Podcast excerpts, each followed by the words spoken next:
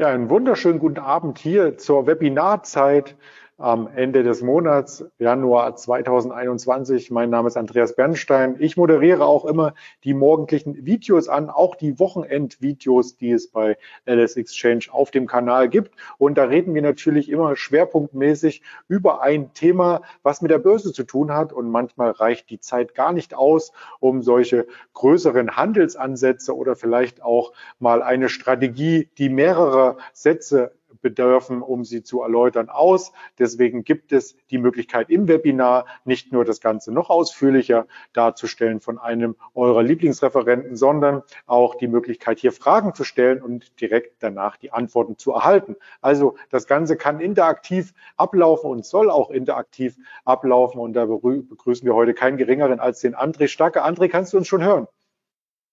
Andreas, wunderbar. Ich freue mich auf den Vortrag. Sehr gut. Ähm, man sieht dann sicherlich auch gleich dich beziehungsweise die Folien. Du bist ja selber hier Moderator und was noch viel wichtiger ist als das Technische ist, dass du ja als Fondsmanager durchaus andere Einblicke hast als wir privaten und du kannst dann von diesen ähm, Erfahrungen zehren quasi und hast auf diese Erfahrungen aufbauend Strategien entwickelt, äh, wo mir manchmal die Ohren schlackern würden, wenn ich hier nicht Kopfhörer drin hätte. Bin ich mal gespannt, ob mir das heute auch wieder gelingt. Ja, auf jeden Fall. Also ich freue mich drauf. Ich nehme auch gerne die Fragen im Chat hier auf. Und ich denke, eine Stunde gehen mit dir mit den besten Handelsstrategien im Jahr 2021, was ein turbulentes Jahr wird, so wie es zumindest begonnen hat, von der Volatilität her und von den Schlagzeilen. Und am Ende diskutieren wir gerne nochmal die ein oder andere Thematik in der Tiefe.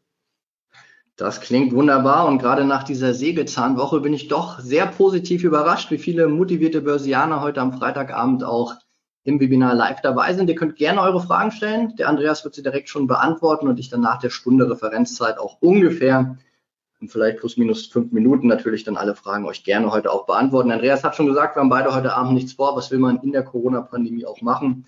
Deswegen lohnt es sich ja über die Märkte zu sprechen. Wir haben sehr spannende Konstellationen. Ich habe insgesamt drei Strategien dabei einen sehr konkreten Trade und zwei Strategien, die auch ein sehr gutes Marktgespür mir geben. Und das, was ich jetzt gerade die letzte Handelswoche gesehen habe, naja, das gefällt mir nicht so richtig gut. Warum, wieso, weshalb, das möchte ich mit euch besprechen. Ich würde gerne euch auch eine fundamentale Einschätzung der Lage geben. Andreas hat es ja schon gesagt, ich habe lange als Fondsmanager gearbeitet, habe auch aktuell Zugang zu einem Bloomberg-Terminal, wo natürlich auch viele spannende Informationen drin sind. Die eine oder andere habe ich auch mal heute mitgebracht und dann könnt ihr selber beurteilen, wie ihr diese Informationen für euer Trading, euer Investment nutzt. Dass Börse momentan sehr on vogue ist, das merkt man ja auch in der aktuellen Debatte, wenn man über GameShop redet oder über Specs und über andere Mantel. Wenn man weiß, dass Aktien in den USA unter 1 US-Dollar bis jetzt den besten Börsenstart aller Zeiten hingelegt haben, viel größer und viel schneller auch als Aktien, die mehr kosten. Also Aktien über einem US-Dollar sind kaum gestiegen, während die Aktien zumindest bis gestern unter einem Dollar sich im Schnitt irgendwie um 30 Prozent verteuert haben, wo es mir als institutioneller oder ehemals institutioneller, muss ich ja sagen, auch ganz schön die Ohren schlackern lässt. Und wie das zu bewerten ist, was da meine Meinung ist und wo ihr vielleicht mit der einen oder anderen Handelsstrategie auch profitieren könnt, das werden wir in den nächsten 60 Minuten hoffentlich gemeinsam entdecken. Und bevor es in die Zukunft geht, bevor wir den Blick in die Zukunft wagen, möchte ich ganz kurz einen Blick in die Vergangenheit tun, denn ich glaube, viele haben eigentlich schon wieder das vergessen, was wir im letzten Jahr hatten. Das war zumindest für mich absolut einmalig. Wir haben eine Pandemie, die immer noch läuft, die unser aller Leben eindeutig mit beeinflusst. Wir haben einen Wirtschaftseinbruch, was das GDP-Wachstum angeht.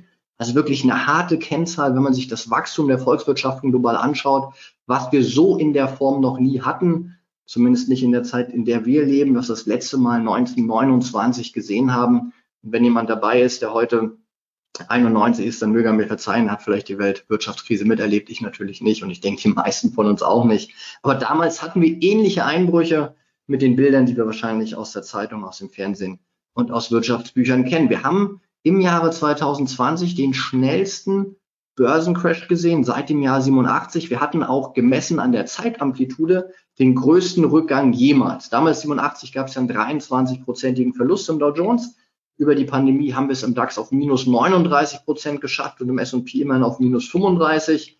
Ist ja momentan alles gerade bei vielen Privatanlegern aus den USA wieder vergessen. Wir haben Bewertungen der Tech-Aktien, die nach wie vor sehr hoch sind. Und da brauchen wir uns nicht nur eine Tesla anschauen, die ja gestern auch dank Emissionsrechten einiges an Gewinn noch produziert hat, aber die natürlich mit einem Tausender KGV und einem 35er Kursumsatzverhältnis doch eher teuer ist. Und wir haben Häusermärkte, die sich aufgrund der negativen Zinsen und der insgesamt global niedrigen Zinsen auch auf einem Niveau befinden, was eben weit über dem Stand der Subprime-Krise ist. Damals 2006 ist natürlich dann die Subprime-Krise schon in aller Munde gewesen. 2007 und 2008 ging es noch weiter, bis die Häuserpreise deutlich eingebrochen sind. Zum damaligen Höchststand sind wir momentan gemessen durch den Case-Schiller Hauspreisindex 80 Prozent teurer. Also da merkt man auch schon, das ist von der fundamentalen Bewertung her sehr interessant. Wir haben den Brexit mal so eben abgefrühstückt. Wir hatten vor ziemlich genau zehn Monaten einen Ölpreis, der negativ war.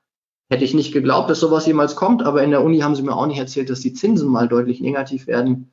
Also auf sowas sollten wir uns als Börsianer einstellen. Wir haben Bitcoin über 40.000 gehabt, auch schon wieder dicht dran. Da werden wir auch gleich drüber sprechen. Und wir haben Zombie-Unternehmen, nur eine ganz spannende Zahl noch ähm, aktuell.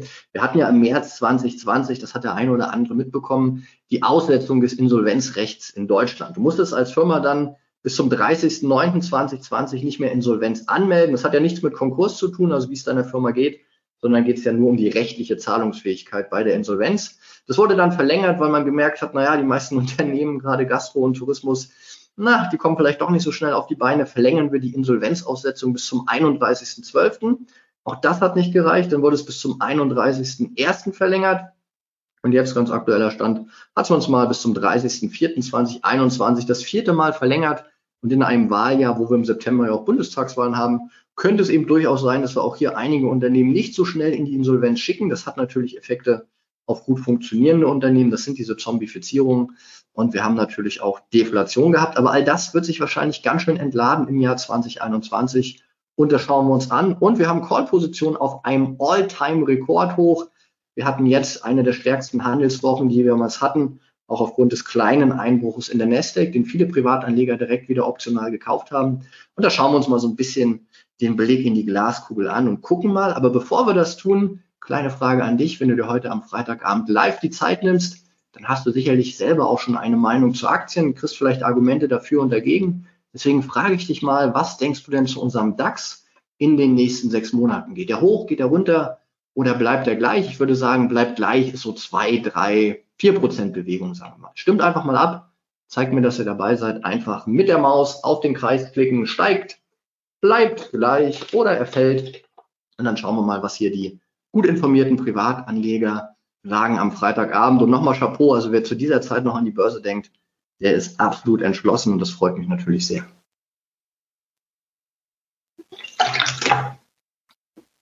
So, und ich merke schon, das ist ein ganz knappes Rennen. Ich gebe euch nochmal zehn Sekunden, stimmt gerne ab. Was glaubt ihr im DAX zu den nächsten sechs Monaten, also bis in den Sommer rein? Da ist ja auch noch viel Zeit.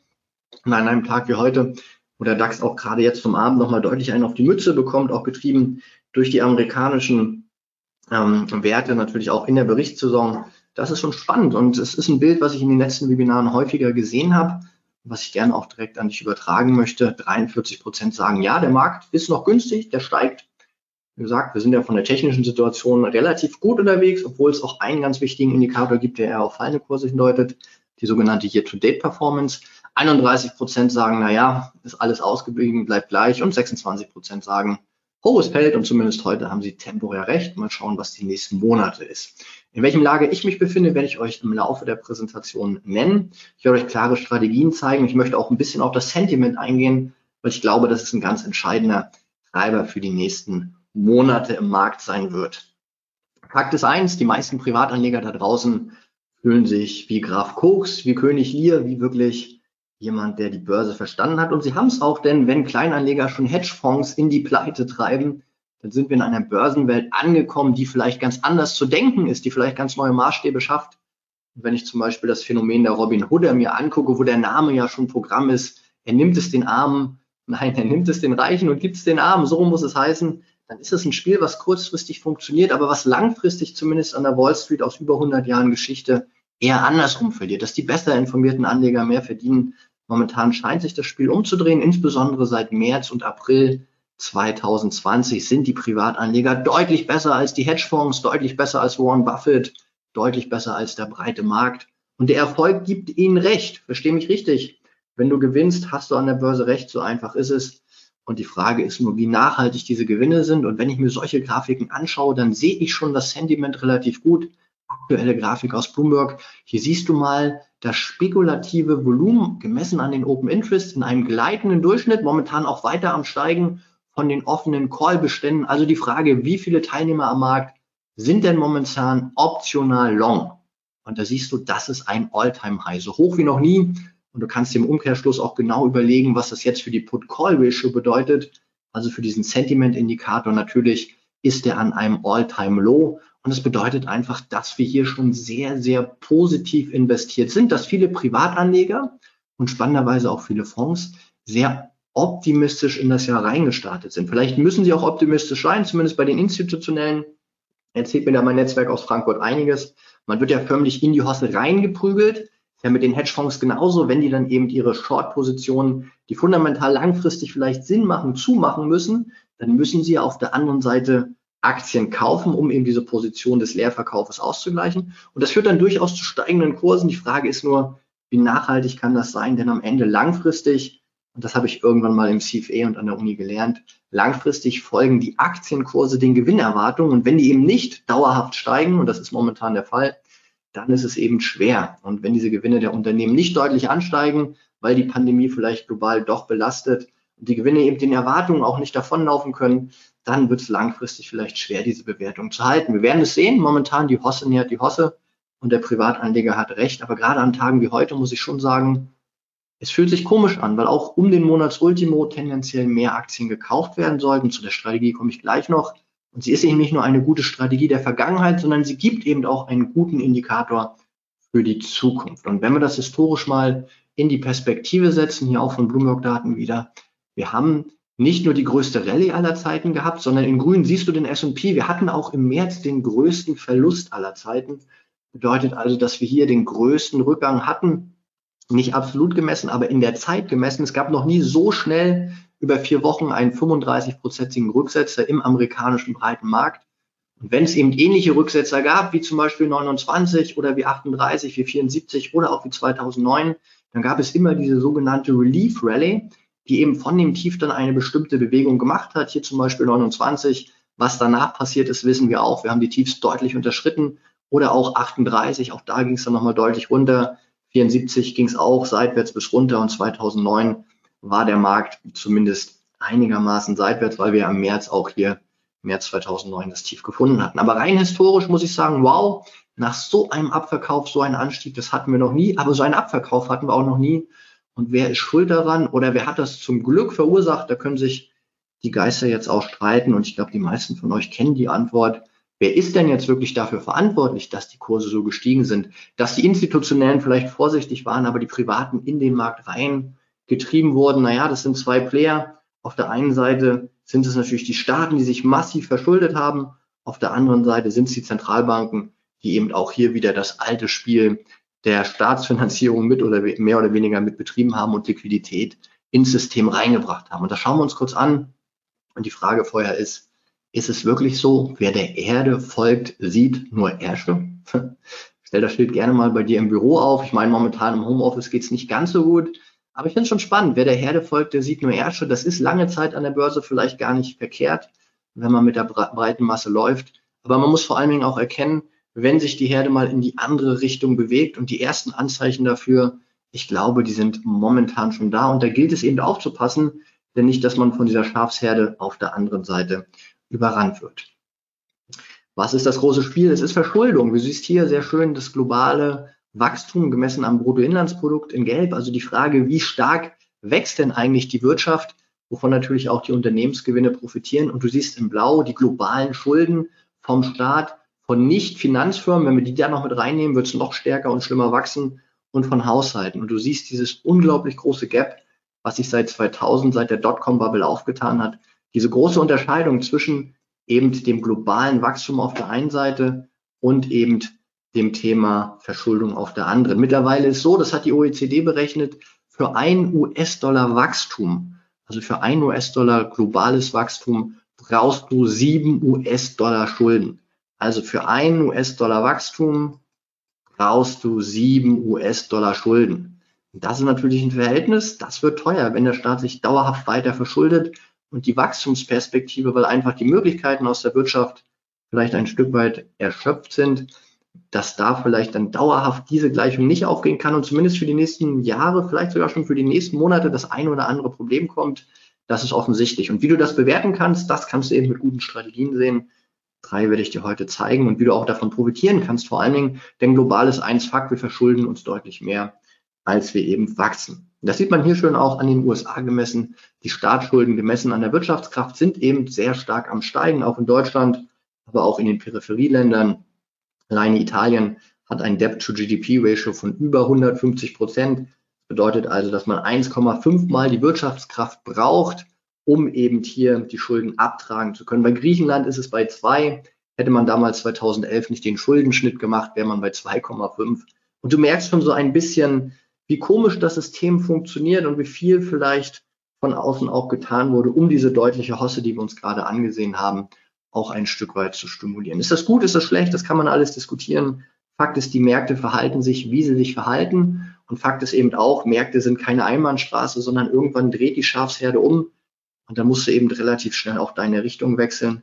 Und das gibt eben einige gute Indikatoren, wie die Strategien, die ich dir zeige, die diesen Richtungswechsel durchaus ein Stück weit auch andeuten können.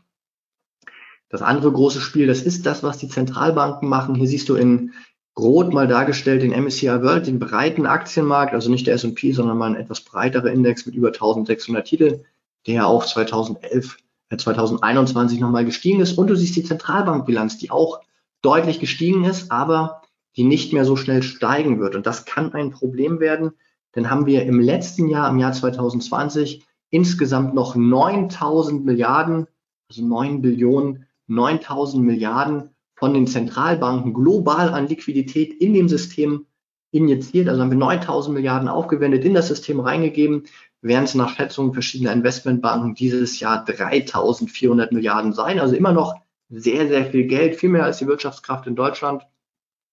Aber eben dann doch nur irgendwie, ja, nicht ein Drittel, ein bisschen, ein bisschen mehr ist es dann schon. Aber eben dann hier nur, ich sag mal, 33 Prozent von dem, was man vorher gemacht hat. Und das bedeutet eben, dass das Momentum dieses Stimulus geringer wird. Und das mag die Börse nicht. Das sehen wir zumindest historisch.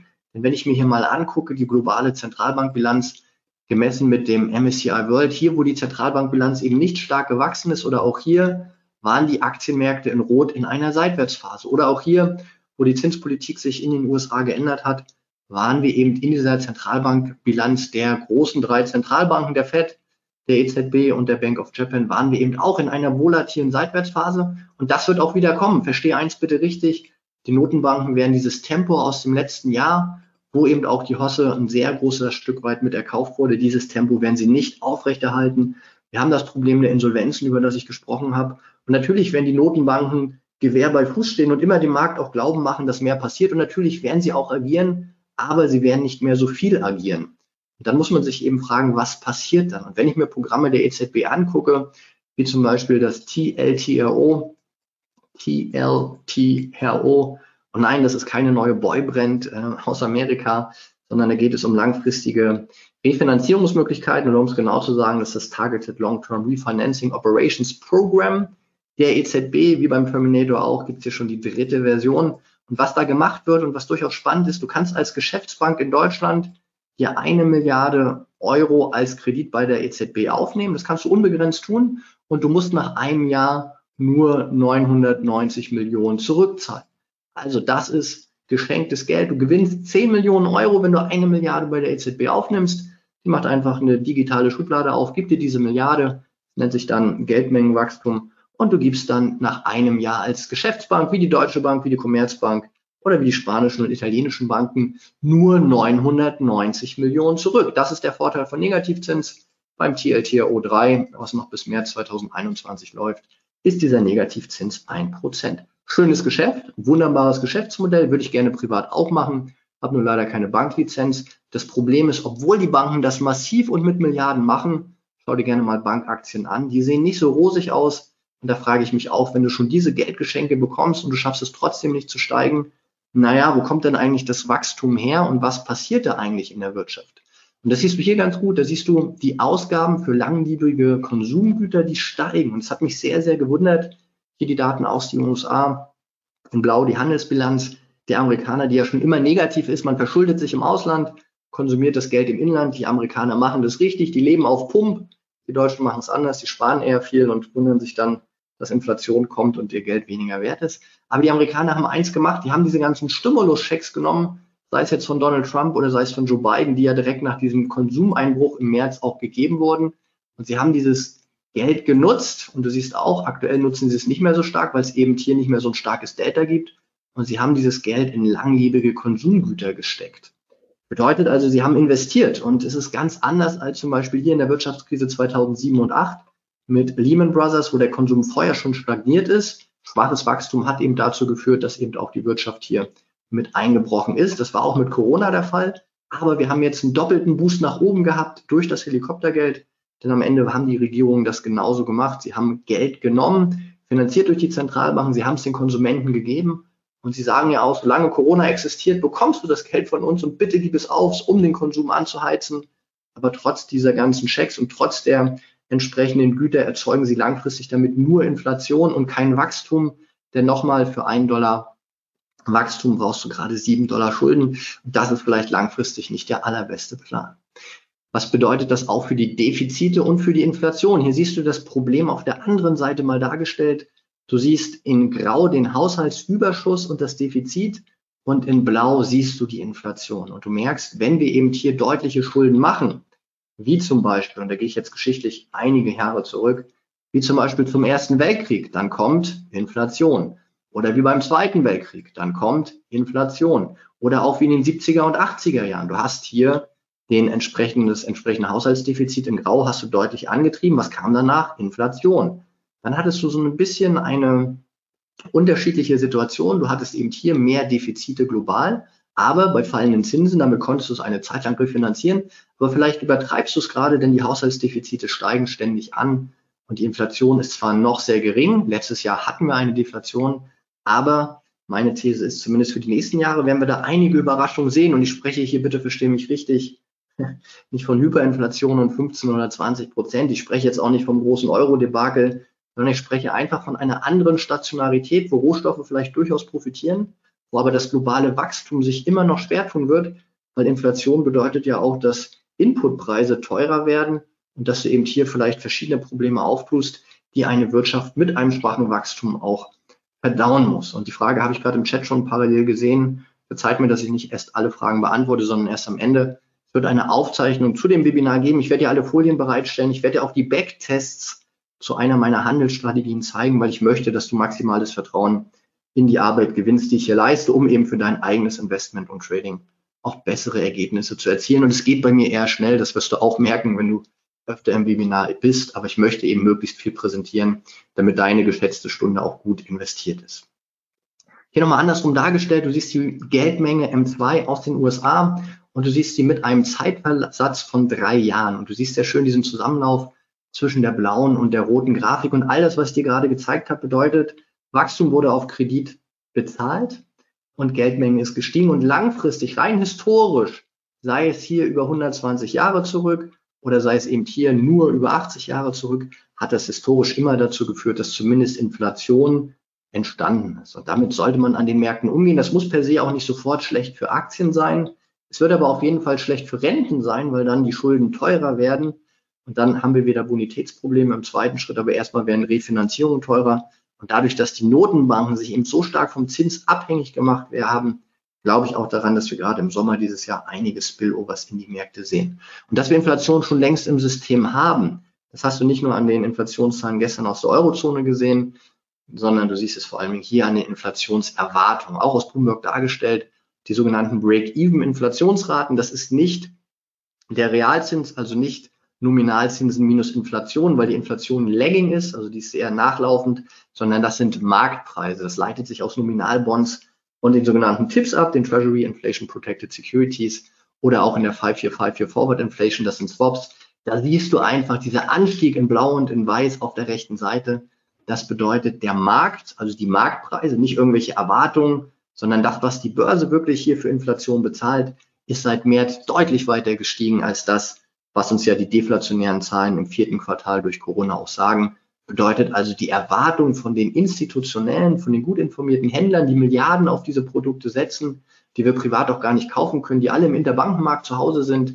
Da sind Milliarden reingeflossen und diese Milliarden sagen eben eindeutig, dass Inflation deutlich steigt. Meine persönliche Schätzung ist, am Jahresende werden wir in den USA über drei Prozent Zinsen sehen, äh, pardon, nicht Zinsen, sondern Inflation. Und in, den, in der Eurozone werden wir über zwei Prozent Inflation sehen. Die Zentralbanken, sei es jetzt Lagarde oder auch die Fed letzte Woche, also diese Woche, pardon, letzte Woche die EZB, diese Woche die Fed, haben ganz klar gesagt, wir sind bereit, dieses Überschießen in Kauf zu nehmen. Das Problem ist nur, historisch kann man Inflation nur sehr schwer bekämpfen, wenn man die Zügel schon einmal so locker gelassen hat. Und da muss man eben sein, was der Markt draus macht. Und da kann man eben einige gute Handelsstrategien aufbauen. Eine möchte ich dir zeigen, die jetzt eher diskretionär ist, aber auch ein bisschen mit Statistik gestützt. Vorher noch ein kurzer Blick. Inflation bedeutet nicht immer zwangsweise, dass der Konsument mehr ausgibt, also dass der Konsument jetzt teure Preise unbedingt zahlt, sondern es kann auch einfach bedeuten, dass die Preise teurer werden, ohne dass der Konsument diesen Preis bezahlen kann. Da spricht man dann von Stagflation. Wir haben auf der einen Seite negatives Wirtschaftswachstum, auf der anderen Seite dann Inflation. Und das kann zum Beispiel dadurch zustande kommen, dass Lieferketten schlechter funktionieren. Was du hier siehst, ist der Containerpreis von asiatischen Shippinggesellschaften. Also wenn du verfrachtest aus Asien nach Europa oder in die USA, ist der Containerpreis einfach mal dreimal so hoch wie noch vor drei Monaten. Und wenn du zum Beispiel regelmäßig bei Amazon bestellst, dann wirst du wahrscheinlich sehen, dass die Lieferzeiten momentan länger sind. Wenn du wie meine Frau begeisterte Bodybuilderin bist und ähm, zum Beispiel Fitnessgeräte für zu Hause bestellst, weil in Deutschland die Studios geschlossen sind, dann wirst du merken, diese Fitnessstudio-Geräte haben sich einfach fürs Home Gym im Preis vervier, verfünf, versechsfacht. Da muss natürlich auf der anderen Seite der Konsum auch mithalten können. Das wird gemacht. Joe Biden steht ja dafür, den Mindestlohn zu verdoppeln. Und man sieht auch, dass der Amerikaner jetzt durch den Lohn natürlich mehr in der Spartüte hat und dadurch mehr konsumieren kann. Aber die Wirtschaft muss das irgendwann über entsprechendes Wachstum auch bezahlen. Und ob man das sehen wird, ja, das steht in den Sternen und da lohnt es sich, Strategien anzugucken und die Zeichen der Zeit zu erkennen. Und einer der besten Indikatoren, den ich persönlich kenne, das ist der Rentenmarkt. Der zeigt mir an, hier durch die zehnjährigen Staatsanleihenrenditen in den USA, da haben wir schon einen deutlichen Anstieg gehabt. Und das passt auch an Tagen wie heute. Wir haben einen deutlichen Aktienmarktverlust gehabt. Aber die Rentenmärkte, also der Bund Future, der Treasury Future, der Gilt Future, all diese wunderbaren Rentenmärkte, die man auch wunderbar handeln kann und ich als Institutioneller auch sehr, sehr gerne in meinen Fonds gehandelt habe, die manchmal auch viel einfacher funktionieren als zum Beispiel der DAX, der manchmal wirklich ein Biest sein kann. Und ich glaube, der eine oder andere von euch weiß, wovon ich spreche. Dann kann man in diesen Märkten auch schöne Trades ableiten. Und da lohnt es sich, in seinem eigenen Trading auch mal nach links und nach rechts zu gucken. Und eine meiner liebsten Investmentpositionen ist es auch dieses Jahr, gerade an der ersten Halbjahreshälfte, auf Anleihenkurse zu setzen, die fallen, also Short hier in Rentenprodukten zu sein. Einmal in Amerika, aber auch in äh, Deutschland oder auch in den USA, was du hier siehst. Und heute, obwohl die Aktien deutlich gefallen sind, der S&P ist ja deutlich unter Druck, sind die Rentenmärkte auch heute deutlich ähm, runtergekommen, haben also auch Verluste gemacht, sind in den letzten zwei Tagen schon am Fallen. Und das ist eigentlich unüblich, weil normal erwartet man bei steigenden Aktienmärkten äh, fallende Renten und andersrum bei fallenden Aktien wie heute steigende Renten. Aber es passiert gerade nicht. Und das zeigt mir eben auch, dass die Intermarket-Beziehungen hier zumindest darauf hindeuten, dass es schwierig wird. Das siehst du auch in der sogenannten Zinsstrukturkurve einer der besten Indikatoren, wenn die Zinsstrukturkurve invers ist, also wenn die zehnjährigen Renditen unter den zweijährigen handeln, wie es zum Beispiel hier oder hier der Fall war, dann ist eine Wirtschaftskrise voraus. Da siehst du in Grau die Rezession. Das hat in der Vergangenheit gut geklappt und aktuell siehst du auch, die Rezession läuft noch. Und was du auch siehst, wenn die Kurve immer steiler wird, wie eben 2000, da weißt du genau, 2001 und 2002 ging es auch runter, oder auch 2007 und 2008, wo die Kurve auch immer steiler geworden ist, weißt du auch, die Märkte sind danach deutlich gefallen. Und genau das Gleiche siehst du auch hier wieder, die Kurve steilt sich langsam immer weiter auf und wenn sie weiter steil geht, wird das für die Banken vielleicht kurzfristig gut sein, aber für die Wirtschaft nachhaltig eher schlecht. Das sind einfach die Zusammenhänge, die ich mal als Portfolio-Manager immer wieder gerne angucke, wo ich auch die ein oder andere Handelsstrategie ableite. Und was bedeutet Inflation? Es bedeutet vielleicht fallende Aktienmärkte, vielleicht auch weil die Renten gerade steigen durch die Inflations, also die Renditen steigen und die Rentenkurse fallen durch diese Inflationserwartung, die ich kurz erläutert habe. Aber es bedeutet eben auch, dass Rohstoffpreise durchaus positiv laufen. Und obwohl der Aktienmarkt heute im Minus ist, ist der Ölpreis oder auch andere äh, Commodity-Märkte, wie zum Beispiel Korn, ein Markt, der heute sehr stark gestiegen ist, oder zum Beispiel auch das Gold ähm, oder eben auch Platin oder auch Silber. All diese Märkte sind heute deutlich gestiegen, was eigentlich unüblich ist. Oder Zucker, Sojabohnen, Texas, alles ist hoch. Also das WTI. Und das könnte eben auch an dieser Inflationserwartung liegen. Und was ich dir zeigen kann, ist eine ganz einfache Handelsidee. Auch ein Trade, den ich in meinem Investmentdepot habe, wie eben Anleihen Short in Amerika, die Treasuries, also darauf setzen, dass die Renditen in den USA Richtung 1,30, 1,40 steigen, also 1,3 oder 1,4 Prozent, ist ein weiterer Trade, dass Rohstoffe steigen. Vielleicht ein bisschen kontraindikativ und ein guter Hedge, wenn du Aktien noch short bist. Denn was du hier siehst, ist der CRB Commodity Index, auch durch Bloomberg-Grafiken dargestellt. Du siehst die logarithmierte Darstellung, die bei so einem schwankenden Instrument positiv ist oder gut zu messen ist. Und du siehst, dass wir auf einem Fünfjahreshoch notieren, nicht auf einem All-Time-High wie bei den Aktienmärkten, sondern eben auf einem Fünfjahreshoch. Und du siehst auch, dass dieser RSI-Indikator momentan über 89 ist. Also wir haben einen Markt mit einem guten technischen Ausbruch, mit einer relativen Stärke und mit eben einer gewissen Dynamik. Und dann ist die Frage, naja, wie geht's denn da weiter? Was kann das mit dem Markt bedeuten? Und das zeige ich dir hier in einer statistischen Analyse, die ich gefunden habe von bullmarkets.com.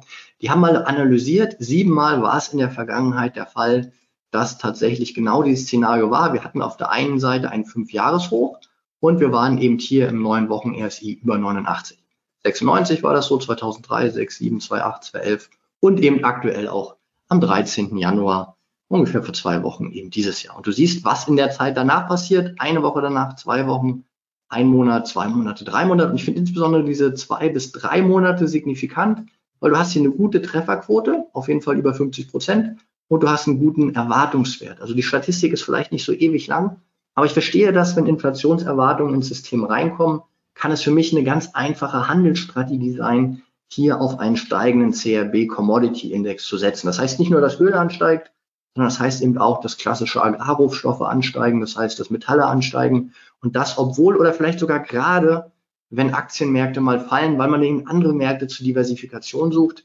Und du siehst, siehst aber auch, ein Jahr später ist das Bild dann nicht mehr so einheitlich. Aber für so einen Sweet Spot zwei bis drei Monate, was saisonal auch ganz gut bei vielen Commodities passt, auch beim Öl zum Beispiel, ganz egal ob Brand oder WTI, da muss ich sagen, wow, die Analyse gefällt mir, das verstehe ich zumindest von der Statistik. Und vielleicht findest du diese Handelsstrategie auch inspirierend. Vielleicht bringt es dich auch in Trading rein, wo du in den nächsten zwei, drei Monaten über Futures, über Derivate wie Optionen, vielleicht auch über Zertifikate oder CFDs, vielleicht auch an der LSX entsprechend hier in einzelne Long-Positionen reingehst und damit eben auch von steigenden Kursen durchaus profitierst. Ich finde das spannend, ich bin da investiert, genauso wie in fallende Treasury-Kurse bin ich hier auch im Rohstoffmarkt investiert, insbesondere bei Öl. Könnte mir aber vorstellen, dass ich das auf weitere Agrarrohstoffe dann auch noch ausweite, vielleicht ein bisschen mit den COT-Daten kombiniert, die da eben auch ganz gute Signale liefern und wo ich in den nächsten zwei, drei Monaten eindeutig auf der Long-Seite investiert sein möchte. Und um das hier auch nochmal ganz klar zu sagen, ein wichtiger Punkt dazu sind die 5454 Forward Inflations, über die hatten wir eingangs schon kurz gesprochen. Sicherlich erinnerst du dich. Und hier siehst du eben nochmal den Ölpreis aus Texas dagegen genommen. Du siehst auf der einen Seite diesen massiven Einbruch, wo eben die blaue Linie der roten Linie sehr schön hinterhergelaufen ist im Mai, wo die Ölpreise ja negativ waren beim BTI. Und du siehst eben jetzt auf diesem Vorlauf wieder, dass diese Inflationserwartungen gemessen an echten Marktpreisen eben doch deutlich schneller steigen als die, Infl ähm, als die Ölpreise, was vielleicht auch mit den Aktienmärkten ein Stück weit zusammenhängt. Aber diese Korrelation über die letzten sieben Jahre finde ich sehr stabil und ich liebe solche Charts. Ja, wir können auch eine Stunde über Charttechnik sprechen, macht mir auch Spaß. Und ich zeige euch nur Saisonalitäten, geht auch. Ja, ich könnte auch über meine Zeit als Portfolio-Manager reden. Alles schön. Aber ich finde diese Analysen schön und mir bringen diese Herausarbeitung was, weil ich das in meinem eigenen Trading und Investment gut umsetze und wieder meine Profitabilität ist. Darf ich dir auch gleich noch zeigen. Also das vielleicht zu dem ersten Trade aus Öl. Und weil die Frage immer kommt, naja, was ist denn jetzt mit der Bitcoin Rally? Und diese inflationären Tendenzen, diese Maßnahmen der Verschuldung, wenn eben sieben Dollar Schulden für ein US-Dollar Wachstum ausgegeben werden müssen, das führt eben zu Auswüchsen wie im Gold, wie im Nickel, wie im Thailand, wie im Biotech oder in den Fangaktien und wie zuletzt auch historisch noch nie da gewesen, wie im Bitcoin. Und ich maße mir nicht an, jetzt hier ein Hoch zu sehen, weise nur darauf hin, Legenden wie Warren Buffett sehen die Preise eher bei Null. Und die Wahrheit weiß ich nicht, bin ich ehrlich. Ich bin jetzt auch kein großer Bitcoin-Trader, der Markt ist mir viel zu volatil verstehe da auch nicht alles, bin ich auch ehrlich. Ich lese mich da zwar rein, aber die Investmentbanken sagen mir, es geht runter und diejenigen, die im Markt aufgewachsen sind, die Krypto-Kiddies im positiven Sinn, die also mit 18, 19, 20 mit ähm, Bitcoin und Co. Millionäre geworden sind, die haben natürlich recht, weil sie haben das Geld verdient, aber auch erst dann, wenn sie die Gewinne mitnehmen. Und auch wenn ich diese Blase, ich nenne es jetzt bewusst provokant, mal ins Verhältnis zu anderen Blasen setze, Das hat nämlich der Economist mal getan. Dann sieht man schon, das ist die größte Rallye aller Zeiten. Wenn du es mit der sogenannten Tulpomanie 37 vergleichst, damals im März war es so 37, da sind Tulpenpreise in einer Woche um 87, äh, um 97 Prozent gefallen. Das war auch eine sehr stark kreditfinanzierte Bubble. Das wissen wir heute nicht. Oder mit der Mississippi South Sea Bubble oder eben auch mit der Dotcom-Bubble, die ja nicht mehr annähernd auf diese Niveaus kommt, wo du nicht nur einen Tenberger hast, sondern wo du ungefähr 60-fachung hast. Und das innerhalb von drei Jahren. Also da fangen wir nicht mal bei 10 US-Dollar an, wo Bitcoin ja auch mal gehandelt hat, sondern wir fangen eben hier ganz weit vorne an. Und mach mit der Grafik, was immer du willst. Sei dir einfach nur bewusst, genau wie bei Aktien auch, kein Markt steigt immer. Und ich weiß, wie diese Foren funktionieren. Ich weiß, wie groß die Euphorie ist. Warum weiß ich das? Ich war 98, 99, 2000. Ich war voll investiert. Ich war voll dabei. Und ich habe auch gedacht, ich habe es verstanden. Und ich habe meinen Eltern gesagt, ich brauche nicht studieren. Die Börse verdient schon mein Geld. Und euer ist übrigens auch. Ihr könnt kündigen. So naiv war ich. Und so geläutert war ich dann eben 2003. Ich habe meine Erfahrungen damals gelernt. Ich habe in den Fonds ja auch einiges erlebt. Und ich muss sagen, es ist eine spannende Phase. Es ist eine gute Euphorie, die vielleicht heute durch die Digitalisierung auch nochmal anders getragen wird. Und meiner Meinung nach ist Bildung hier der Schlüssel und meiner Meinung nach sollte man eben gute Strategien haben, auf die man sich verlässt.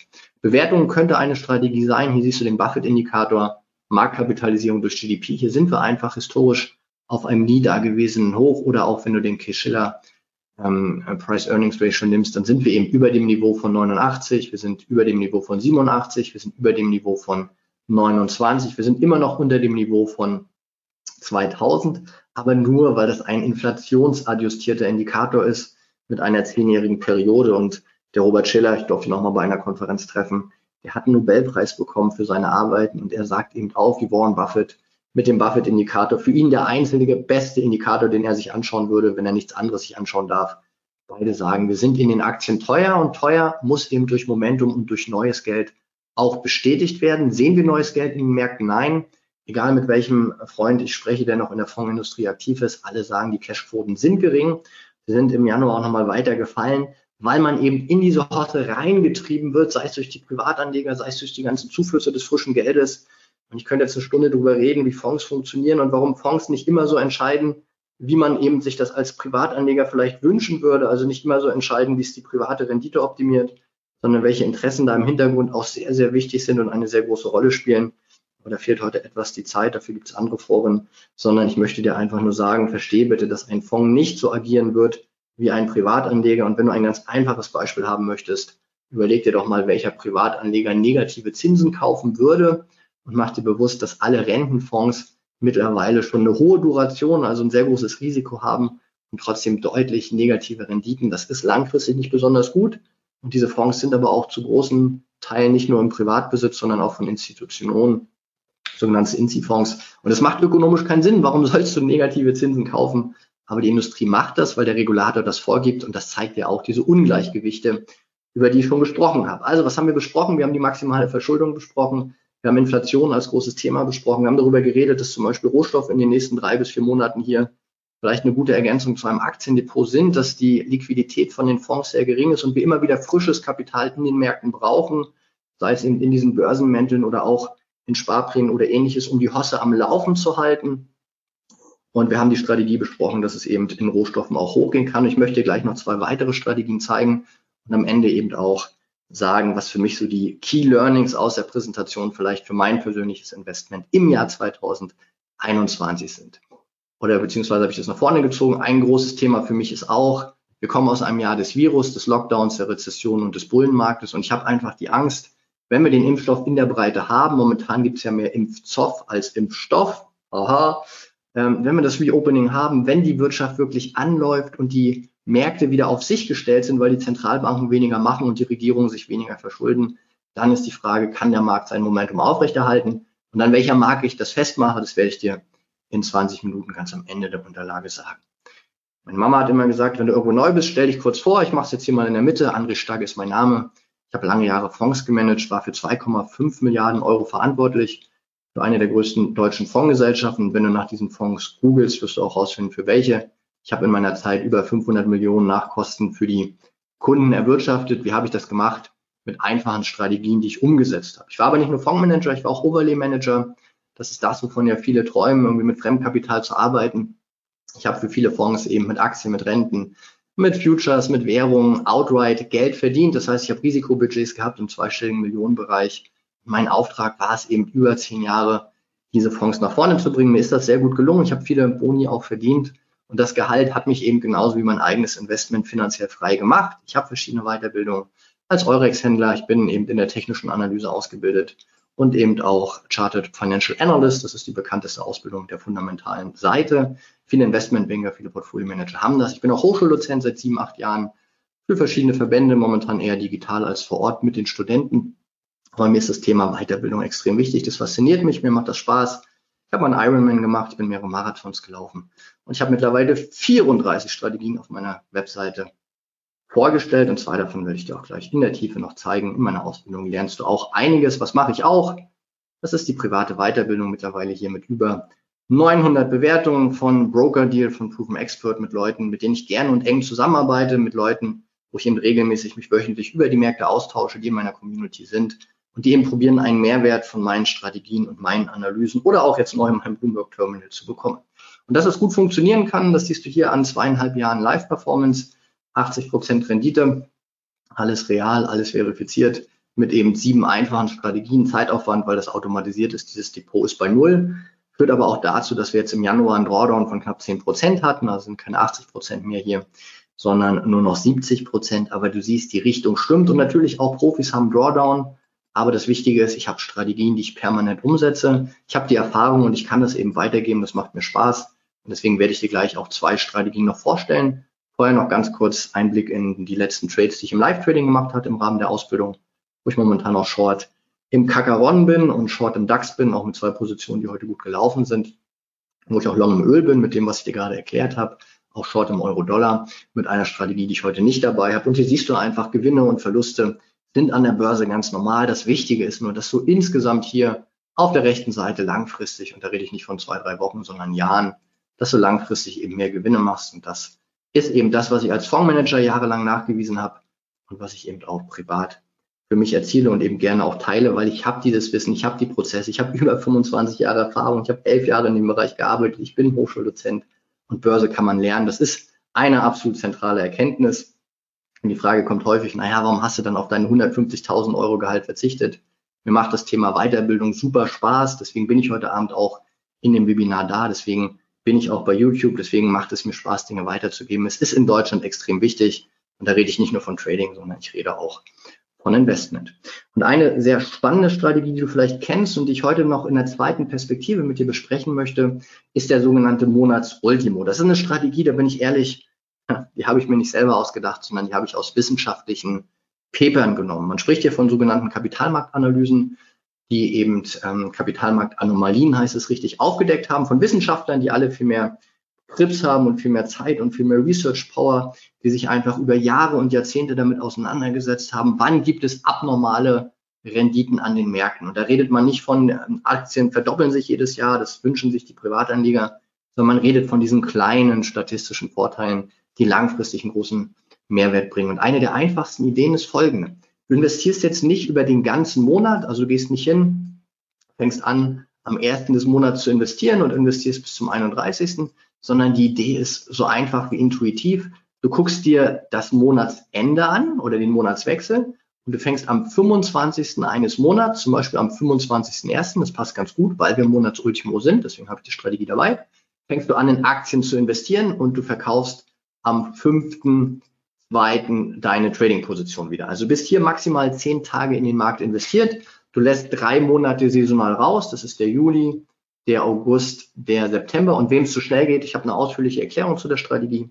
Die findest du im Nachgang auch auf einer Seite völlig kostenlos. Kannst du die Strategie nochmal nachlesen. Und du siehst ja, wie gut sie offensichtlich funktioniert hat in den letzten 17 Jahren. Und die Idee ist, dass du neunmal im Jahr immer in diesem Zeitintervall zwischen dem 25 und dem fünften, zweiten bei den Aktien investiert. Also du bist immer hier in diesen Zeiten um den Monatswechsel investiert. Und die Logik dahinter, die ich als Fondsmanager sehr oft erleben durfte, ist folgende.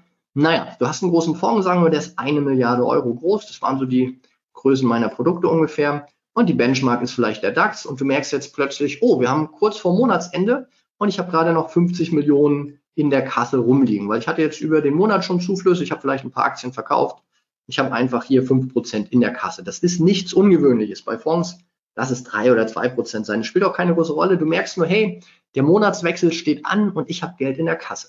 Du weißt jetzt genau, um diesen Monatswechsel herum passiert was.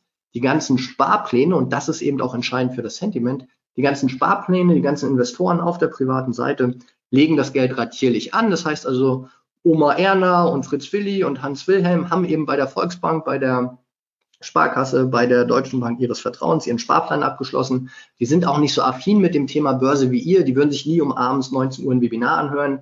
Die haben auch kein Online-Banking, vergiss es, sondern die haben einmal die Beratung bekommen und sie wissen, ja, mein aktiver Fonds mit zwei Prozent Kosten, ich rate übrigens extrem von aktiven Fonds ab, aber ich glaube, das wisst ihr schon, wenn ihr heute auch dabei seid, die haben ihm gesagt, naja, kauf diesen Unirak oder den Uniglobal oder nenn's Deka-Produkt, wie du willst, und kauf das zum ersten eines Monats, weil das machen alle so. Deswegen sind 80 Prozent der Sparpläne am ersten des Monats in der Anlage. Das führt dazu, dass die Valutierung am zweiten oder dritten in der Regel ist. Und ich als Fondsmanager, ich habe das jetzt monatelang erlebt. Ich habe gemerkt, wie die Sparpläne immer relevanter in den Märkten werden. Und ich sehe einfach, hey, kommt immer mehr Interesse rein von den Sparplanen. Sparern und ich weiß genau, wenn ich jetzt hier meine 50 Millionen Kasse nicht anlege, kommen nochmal 50 Millionen am Monatswechsel dazu. Ich muss schon 100 Millionen investieren. Das bedeutet also vor dem Monatswechsel aktuell werde ich schon meine Liquidität aus dem Fonds rausnehmen und werde diese Liquidität in den Markt investieren. Angebot und Nachfrage. Ich schaffe eine Nachfrage nach Aktien. Damit bei gleichem Angebot sollte der Preis steigen. Spannende Erkenntnis aus dem Januar schon und also von Dezember auf Januar und auch jetzt hier aus dem Januar auf Februar spannende Erkenntnis. Diese Liquidität, so wie ich es euch gerade gezeigt habe, von den Fondsgesellschaften ist momentan offensichtlich nicht so groß, weil ja die Liquiditätsquote in den Fonds so gering ist. Also man hat gar nicht mehr so viel Geld, was man in den Markt pressen kann. Und jetzt ist die Frage mit dem neuen Monat, mit dem Februar, den wir ja Montag sehen, was passiert, wenn es da auch fällt, dann heißt es vielleicht, dass die Zuflüsse, dieses frische Geld, was der Markt immer braucht, um zu steigen, Märkte fallen nicht wegen schlechten Nachrichten, sondern Märkte fallen meistens deutlich, wenn sie gute Nachrichten bekommen, aber kein frisches Geld mehr in den Markt reingeht. Und dann ist eben die Frage, wenn im Februar, das jetzt Anfang Februar auch runtergeht, dann könnte eben diese sehr lange und diese sehr ungewöhnliche Gewinnserie, die du hier siehst und die auch in diesem automatischen äh, Investmentdepot, was ich dir gerade im Echtgeld gezeigt habe, dass die vielleicht auch mal zumindest ein bisschen wackelt und wieder in eine dieser normalen Seitwärtsphasen übergeht. Aber was ich hier sehe in der Strategie Monatsultimo, einmal diesen Einbruch im Februar, 2018, das war das, wo wir diesen Vola-Crash hatten. Der eine oder andere erinnert sich noch. Ja, ich war damals auch schön in den Märkten investiert, aber das war ich noch angestellt. Und das Problem ist, seitdem haben wir ja nur noch eine Richtung und selbst dieser Februar, März 2020 ist im Monatsultimo kaum was passiert. Und das zeigt eben, wie sehr die privaten Investoren in diesen Markt reindrücken und wie sehr eben das Interesse da ist, hier entsprechend auch zu kaufen. Ganz spannende Strategie, ganz spannend das auch zu interpretieren. Natürlich kannst du sagen, ich setze sowas automatisch um, das ist mir egal, mal funktioniert es besser und schlechter, ich ziehe es durch. Oder du sagst, du verstehst es einmal richtig, du besprichst es vielleicht auch mit mir, auch im Rahmen der Community, meiner Ausbildung. Und dann wirst du aus dieser Strategie noch viel mehr rausholen, weil du wirst auch erkennen, wie so die Zeichen der Zeit sich verändern und was das über die Märkte aussieht. Und die zweite Strategie, die ich dir gleich zeige, die geht genau darauf ein. Vorher erlaube mir aber dir noch eine Frage zu stellen, wenn ich schon über Handelsstrategien spreche. Viele sind ja auch noch live dabei. Danke für deine Zeit handelt ihr eigentlich nach einer klaren Strategie? Kurze Umfrage für zwischendurch. Ich handle eine klar definierte Strategie. Ich würde ja auf jeden Fall ja sagen. Seid gerne ehrlich, wenn ihr keine Strategie habt, dann nehmt die Strategien vielleicht mit. Vielleicht sagt ihr auch, naja, manchmal handle ich eine Strategie, manchmal nicht. Gebt mir einfach mal ein Feedback. Ich gebe euch nochmal 20 Sekunden, trinken einen Schluck. Und dann werden wir die zweite Strategie besprechen, die für mich auch nicht immer gehandelt wird, die sondern eher auch eine Indikation gibt. Und es ist ja durchaus okay, weil wenn du eine klare Strategie hast, kannst du ja auch einen Roboter drauf ansetzen glaube aber, dass der Mensch jede Handelsstrategie noch deutlich verbessern kann mit Erfahrung, mit Intuition und eben vielleicht auch mit dem nötigen Gespür für die Märkte. Ja, und ich merke schon, hier ist das Bild nicht so einheitlich wie vorhin. Macht gerne nochmal mit, zeigt mir, dass ihr aktiv seid, klickt einfach auf den Kreis, ja, nein oder vielleicht. So ein bisschen wie die Frage, willst du mit mir gehen?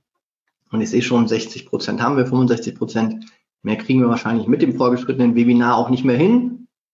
Ja, da kommen noch zwei Prozent, das zieht immer. Und dann würde ich die Umfrage auch hier schließen. Danke, dass du mitgemacht hast. 30 Prozent sind mir sehr sympathisch. Die sagen, ja, ich habe eine ganz klare Strategie, daran halte ich mich. Und es muss ja nicht regelgebunden sein, also muss ja nicht sklavisch das immer handeln. Und wie gesagt, mit der Idee zum Monatsultimo weißt du vielleicht auch aus der Analyse des Marktes heraus, wann es besser ist, eine Strategie mal auszusetzen. Das heißt ja nicht, dass du jetzt unbedingt Short hier sein musst im S&P. 15 Prozent sagen nein, habe ich nicht, interessiert mich vielleicht auch gar nicht. Auch das ist in Ordnung. Ich habe auch zehn Jahre ohne Strategie getradet, waren zehn Jahre, wo ich plus minus null war, verschwendete Zeit im Nachhinein, aber ich musste es einfach lernen.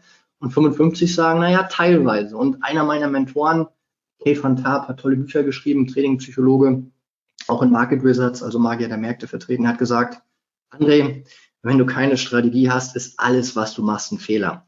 Das habe ich lange nicht verstanden. Und ich habe lange auch den Begriff Strategie einfach nicht verstanden, weil es ist immer so sehr vage auch im Markt definiert.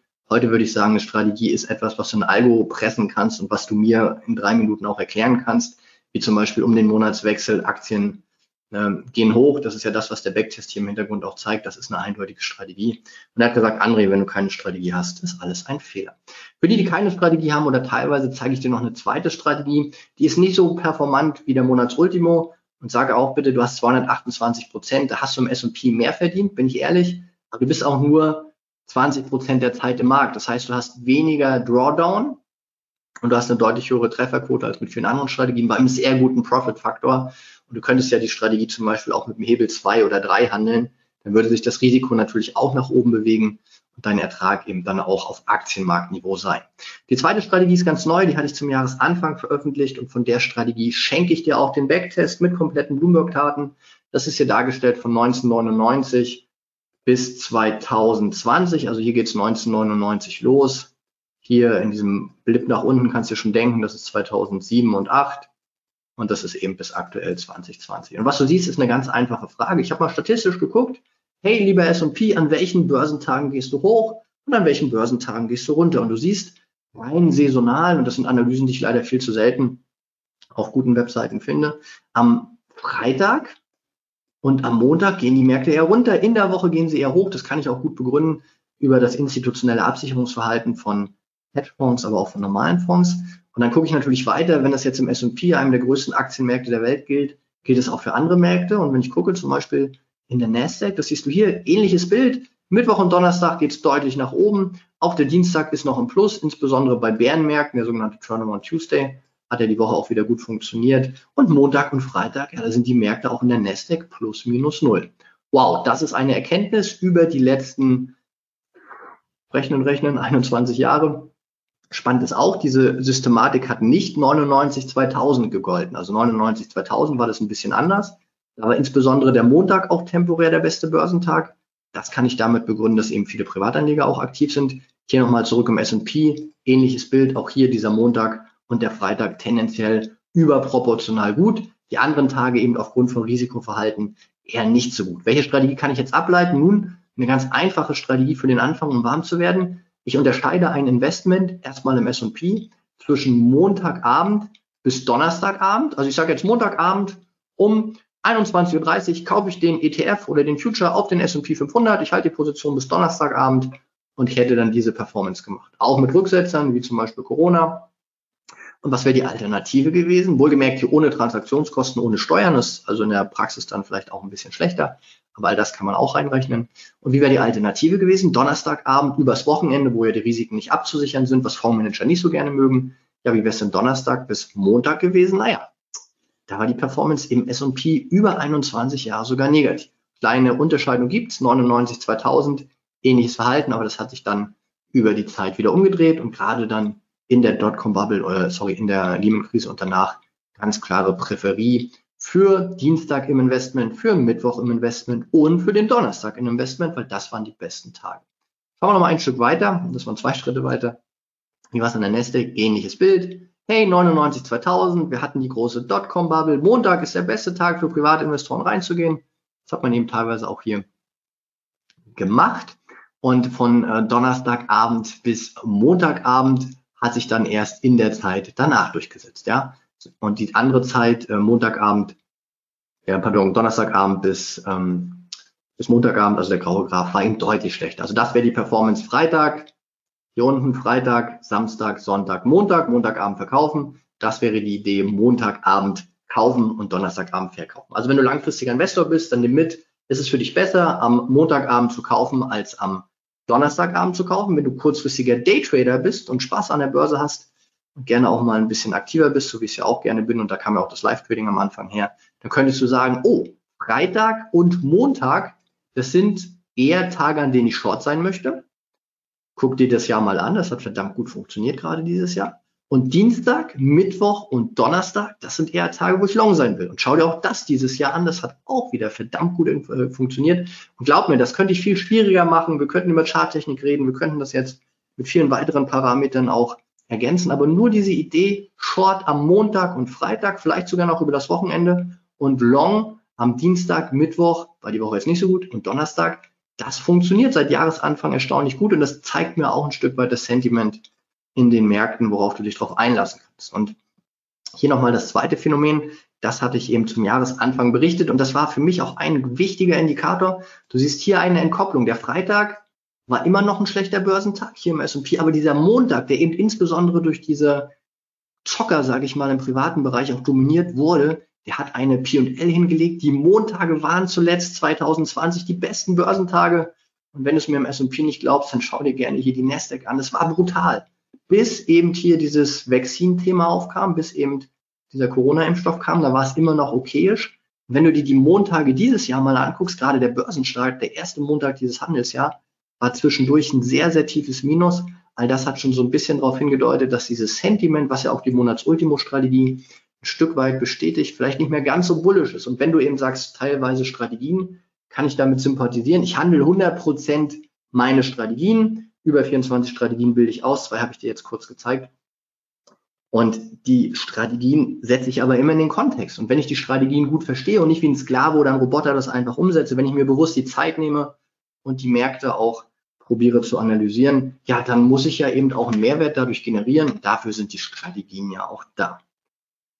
So, das zu den Strategien. Bulle oder Bär, darüber haben wir schon gesprochen. Meine Meinung ist eher negativ. Ich gebe dir gleich auch eine Zeitdimension. Ich fasse auch gleich alles nochmal zusammen und ich sehe, sind einige Fragen da. Ich verspreche dir, wie bei mir in der Ausbildung auch, ich werde jede Frage mit Andreas zusammen beantworten.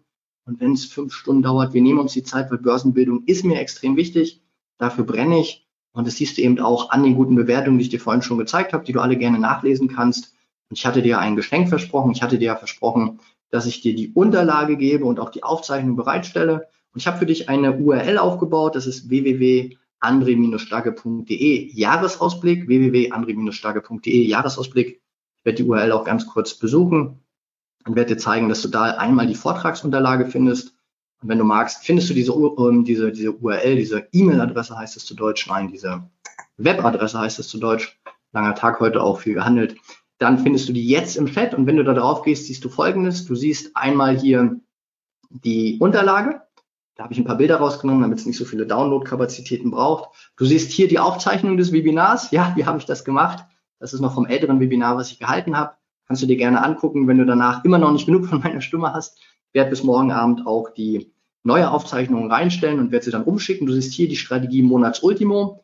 Du siehst hier die Strategie Euro Boost und Turnaround Tuesday. Alle Strategien haben zuletzt sehr gut funktioniert. Das sind 24 von den Strategien oder drei von den 24 Strategien, die ich ausbilde. Du siehst hier auch das komplette Excel-Sheet zu der Strategie Mad Monday, die ich gerade ganz kurz mit dir beschrieben habe. Und du siehst hier auch, wenn du langfristig mit mir zusammenarbeiten willst, ein Hinweis zu meiner Intensivausbildung Portfolio Management.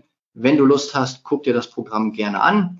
Der eine oder andere wird es auch schon kennen und Andreas hat mich darauf hingewiesen, nicht so viel Werbung zu machen. Ganz kurz, hier findest du alles. Laufender Einstieg ist jederzeit möglich. Du findest mein Live-Depot, du findest eine Unterlage. Wenn du Lust drauf hast, dann informier dich, komm gerne ins Gespräch mit mir, komm gerne auch in den Dialog, dann melde dich gerne an. Normal kostet die Ausbildung inklusive Mehrwertsteuer 2480 Euro für einen lebenslangen Zugang zur Community, für die Möglichkeit immer zu wiederholen. Studenten kriegen sogar einen Rabatt. Du siehst die Bewertungen, du siehst Proven Expert, du kannst hier auf alle Bewertungen gehen.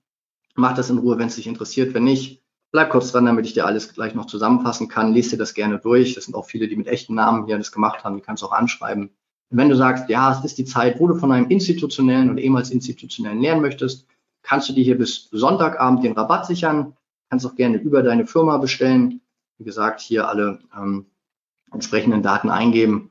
Und dann kannst du hier auch entsprechend bestellen gehen. Und du kriegst von mir 30 Tage Geld zurückgarantie. Das heißt, du kannst dir alles angucken, wie wir mit dem Bloomberg arbeiten wie wir eben entsprechend auch in der Community arbeiten. Kannst du hier die Rechnung anzeigen. Und du siehst, das ist alles cool gemacht, das macht alles Spaß. Ich zeige dir noch ganz kurz unsere Community, wo eben auch verschiedene Optimierungen der Strategien stattfinden, wo wir täglich im Dialog sind, wo wir momentan sehr viel über das Thema Steuern reden. sehr leidiges Thema, wo es auch sehr viel gutes äh, Input geht. Wir reden über Optionen, über Futures. Guck's dir einfach an, 30 Tage Geld zurückgarantie, mehr kann ich nicht machen. Investment IPO ist die größte und bestbewertetste Community in Deutschland. Darauf bin ich sehr stolz mit sehr vielen Angeboten. Und wenn du Lust drauf hast, dann weißt du, wo du alles findest und meine E-Mail-Adresse findest du natürlich auch oder hier unter dem Kontaktformular kannst du mich jederzeit erreichen. Ich schicke dir das auch gerne nochmal per E-Mail, aber das Angebot gilt nur bis Sonntag und danach wird das Angebot auch wieder verschwinden. Damit würde ich es gerne noch einmal endgültig für dich zusammenfassen. Die Informationen zur Ausbildung hast du. Mich würde es sehr freuen, wenn der ein oder andere auch dazu stößt und in die Community kommt. Wie gesagt, ich finde es geil, mit vielen Leuten an dem Thema zu arbeiten und dass ich dafür brenne. Das hast du hoffentlich in der letzten Stunde ein bisschen gemerkt und siehst es auch in den Bewertungen. Fassen wir es nochmal zusammen. Was ist jetzt der größte Mehrwert, den du vielleicht für dich rausnehmen kannst? Beschäftige dich mit der Börse, das brauche ich dir nicht sagen. Es ist unglaublich spannend, es schafft Freiheit. Und wenn du es einmal verstanden hast, ganz egal, ob es jetzt im Selbstlernen war, mit einem anderen Trading Coach, ähm, in einer Trading Community, wo ich auch jedem nur zu raten kann, sich mit anderen auszutauschen oder auch für dich alleine. Ich habe es ja auch zehn Jahre alleine lang probiert und habe dann auch über die Fonds und Coaches ein bisschen schneller meine Lernkurve auch dynamisiert. Dann ist es ein geiler Job, der mega Spaß macht. Und ja, es ist möglich, an der Börse dauerhaft kontinuierlich Geld zu verdienen. Vielleicht nicht jedes Jahr 30, 40 Prozent, wie sich das viele erhoffen, aber jedes Jahr 10, 15 Prozent mit einem wirklich vertretbaren Risiko und einem vertretbaren Zeitaufwand ist drin. Was brauchst du dafür? Ich glaube persönlich unbedingt Strategien und du brauchst ein Gefühl dafür, wie man sie optimal umsetzen kann. Meine Kern-Takeaways von der Vorbereitung für dieses Seminar sind, die Corona-Pandemie wird überwunden. Wir werden spätestens im Frühjahr, Sommer das Thema der Corona-Pandemie nicht mehr so stark in der Wirtschaft spüren wie aktuell. Ich hatte ja schon gesagt, eine Insolvenzverschleppung, nenne ich es bewusst, bis zum 30.04. ist ja noch da. Und das ist durchaus schwierig, weil die Wirtschaft muss dann auf eigenen Beinen stehen. Und da muss man eben gucken, ob man so stark wachsen kann, wie das zum Beispiel die Konsumausgaben ganz am Anfang gezeigt haben, weil die Defizite nicht so schnell steigen werden. Sie werden weiter steigen, aber man wird sowohl von Zentralbankseite wie eben auch von Seite der entsprechenden Regierungen nicht mehr so viel machen können. Man wird immer noch aktiv sein, das ist richtig, man wird immer noch bemüht sein, aber irgendwann ist die Dynamik geringer, wie es historisch schon war, und da muss man sehen, ob es weitergeht. Wir werden weiter Verschuldung sehen, in Deutschland vielleicht nicht ganz so stark, aber es wird politische Themen aufwerfen, wie Spanien, wie Griechenland, wie Italien. Hast du gewusst, dass die griechischen Anleihen seit März 2000 auch von der EZB gekauft werden? Das heißt, über die Targetsalden die Professor Dr. Hans-Werner Sinn ja immer wieder thematisiert und genau solche Dinge fasse ich auch regelmäßig in der Ausbildung in den Marktausblicken zusammen. Genau solche Dinge sind real und wenn jetzt griechische Anleihen auf der Zentralbankbilanz der EZB liegen, dann liegen sie eben auch hier in den Ländern auf Last Resort und das sind eben nicht die Banken, sondern das sind die Steuerzahler und wenn die Rendite jetzt von Griechenland plötzlich bei 70 Basispunkte oder 60 Basispunkte deutlich unter der von, ähm, von USA ist, dann muss man sich eben auch fragen, hat das langfristig Potenzial, sich immer weiter zu verschulden? Und ja, wir spielen dieses Spiel und es kann auch eine Zeit lang gehen. Aber sei dir bitte eins bewusst, es ist kein Fass ohne Boden. Und ja, ich kenne auch diese New Monetary Policy. Und wie gesagt, ich bin ja an der Hochschule, spreche auch mit vielen Professoren. Fünf Stück sind auch in der Ausbildung, mit denen ich mich sehr gut unterhalte, die auch viel für die Community an Wert schöpfen. Aber sei dir bewusst, es ist rein faktisch nicht immer so, dass du dich immer weiter verschulden kannst. Und jetzt kommt das Aber ohne irgendwann inflationäre Tendenzen zu haben. Das war historisch in den letzten tausend Jahren immer so, das wird auch so sein. Die Verschuldung wurde gespielt. Das Beste, politisch sauberste ist Inflation zu haben. Regierung und auch die Zentralbanken, das ist neu, haben sich ganz klar darauf ähm, committed, mehr Inflation zuzulassen. Die, ein, die Aussage ist eindeutig. Und da wird es eben langfristig auch weitere Verschuldung geben, aber vielleicht nicht mehr ganz so schnell. Und das mussten die Märkte dann auch verkraften. Die Notenbanken unterstützen weniger. Sie machen keine 9 Billionen mehr, sondern nur noch 3,4 Billionen. Auch das muss ein Markt verdauen. Inflationsraten steigen deutlich. Wir sehen in Deutschland nicht nur die Mehrwertsteuererhöhung, wird zu Basiseffekten im zweiten Halbjahr führen. Wir sehen die Effekte aus den Commodity-Preisen. Ja, steigende Rohstoffe heißt nicht nur Trading und Investmentchancen, sondern heißt auch steigende Einkaufspreise, heißt eben steigende Inflation. Wir sehen steigende Lohnkosten. Wir sehen auch eine ja, Sozialisierung des Arbeitssektors. Ich meine, ich weiß, wie schwierig das ist, mit Kindern gerade zu Hause im Homeoffice zu arbeiten und sie nicht auf den Sack zu gehen. Ich sehe aber auch, dass es eben vieles momentan passiert, um eben Arbeitnehmer zu schützen, was natürlich temporär völlig richtig ist und wo ich auch ein großer Freund bin. Also verstehe mich richtig, am liebsten würde ich die Linke wählen, weil die macht die beste Versprechen, aber man kann nicht jedes Versprechen einlösen. Das habe ich halt irgendwann an der Uni mal gelernt und gebe es auch als Hochschuldozent weiter. Reales Wachstum liegt unter den Erwartungen. Ich glaube, das ist eine Kernaussage. Der Markt preist sehr hohe Wachstumszahlen ein, nicht nur auf der Unternehmensseite bei Tech-Aktien oder auch bei einer Tesla, sondern eben auch sehr stark einfach ähm, auf der volkswirtschaftlichen Seite. Das kann ein Problem werden, das wird ein Problem. Das Timing ist hier sicherlich entscheidend. Wir haben Tradingstrategien, die ein Depot deutlich schützen und versichern können. Ich glaube, die große Kunst ist eben nicht Kopf in den Sand, buy und hold bis zum geht nicht mehr, sondern Depotabsicherung. Eine einfache Idee könnte eben Commodities mit reinnehmen. Eine andere Idee könnte eben auch auf gute Short-Strategien setzen. Da habe ich insbesondere im Sommer sehr gute Ansätze. Könnte aber auch sein, und das ist mir besonders wichtig, wenn du das als einzige Information mitnimmst, mach's bitte nicht so wie der kleine André 99 2000 in fallenden Aktienkursen immer nur nachkaufen, sondern sei cleverer als ich damals. Bitte, bitte, bitte, ich flehe dich an. Setze einfach vielleicht ein 20% Stop-Loss. Das kann man alles optimieren vom jeweiligen Höchststand. Das klappt bei Aktien sehr gut. Das klappt auch auf dem Gesamtmarkt sehr gut. Und rein akademisch ist diese Idee des 20% Stop-Losses sehr gut. Wann gehst du wieder rein? Ja, wenn die Märkte neue Höchststände erreichen. Und ja, das ist schwer dann an der Seitenlinie zu sein. Aber ich habe real 99, 2000, 2001 getradet. Ich habe niemanden in den Fonds mitgenommen mit Millionen Euro Verantwortung im Rücken und ich weiß, wie schnell die Gier auch in den Märkten kommt und es fühlt sich, und wir hatten die Call-Option uns angeguckt, momentan ein bisschen so an. Und jeder Kurs, der nach unten geht, der irgendwann sich dieser 20 Prozent nähert, bringt mich halt zu der These, dass wir nicht nochmal so eine V-Recovery sehen. Ich weiß, ich habe damals auch gesagt, die erste V-Recovery ist extrem unwahrscheinlich. Sie kam dann doch. Ich habe es nicht erwartet. Bin ich ehrlich, ich habe im Sommer auch mit Investment kein Geld verdient. Andere waren da besser. Ich weiß aber, über die letzten 25 Jahre habe ich die Nase vorne, weil ich einfach finanziell frei bin. Du hast die Ergebnisse ja gesehen, weil ich es bewiesen habe in den Fonds mit Auszeichnung und auch im realen Trading. Deswegen guck dir die Strategien an. Das wollte ich berichten. Fünf Minuten habe ich überzogen. Danke, dass ihr mir eure Zeit geschenkt habt. Ich freue mich auf eure Fragen.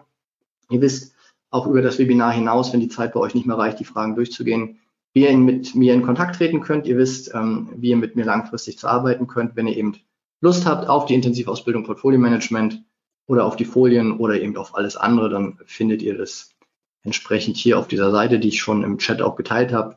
Nutzt die Gelegenheit, wenn ihr mit einem Profi zusammenarbeiten wollt. Wenn nicht, auch völlig okay, nur informiert euch, kümmert euch, denn am Ende wandert das Geld von den Uninformierten zu den Informierten. So ist es an der Börse. Das kostet Zeit, das ist Arbeit.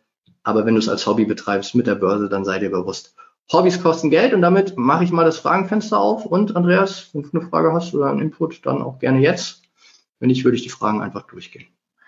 Mich hat's äh, sehr, sehr gut unterhalten, André. Ich habe auch wieder von deinen ganzen Grafiken ähm, sehr viel mitgenommen. Auch das finde ich immer ganz toll, was du hier ausgräbst und was du an Infos bringst. Klar, du hast natürlich ein Bloomberg-Terminal. Das fehlt mir hier noch so ein bisschen. Aber das ist natürlich nicht die ganze Wahrheit, sondern nur die halbe. Der Rest ist Fleiß, Disziplin und natürlich viel Erfahrung, die du mitbringst. Und am schönsten fand ich den Satz, ähm, dass du nicht denselben Fehler machst wie der kleine André. Das fand ich echt äh, kurios. Also du reflektierst auch quasi deine Vergangenheit und deine Fehler selbst. Und das ist ja auch das, was einen letzten Endes erfolgreich macht, wenn man weiß, was man falsch getan hat, oder? Absolut und glaub mir, ich mache auch als großer André noch genug Fehler und äh, für ein Bloomberg Terminal, ich habe echt geschluckt, weil die machen nur zwei Jahresverträge und die kosten einfach mal 55.000 Dollar und die lassen auch nicht mit sich reden von wegen Startup und Weiterbildung, sondern die sagen, nimm's oder stirb's. Aber es ist ein saumächtiges Tool und ich äh, habe schon Angst, dass die Frau dann auch denkt, dass ich den ganzen Sommer nur vom Terminal verdaddel. Aber ich muss dir schon ja, aber wenn sie dir das vorher als Weihnachtsgeschenk einfach mal so kauft, dann muss sie damit leben, oder? Ja, mich hat es zumindest motiviert, aber es ist die Faszination für die Börse und es geht natürlich auch ohne, das ist auch ganz klar. Aber es hat schon einiges und ich freue mich auch, wenn ich das eine oder andere dann präsentieren kann. Aber danke, schönes Feedback und kann ich nur zurückgeben. Ich gucke ja auch gerne deine YouTube-Beiträge und weiß ja auch über Trading Treff, dass du da ganz tolle Formate auch versammelst. Und wir kennen uns ja auch schon sehr lange und sind ja auch bei den gleichen Anbietern aktiv und du bist ja auch schon, ich glaube, 20, 25 Jahre am Markt und das zeigt ja auch alleine, wer so lange dabei ist, ähm, da muss man ja schon ein bisschen was geleistet haben.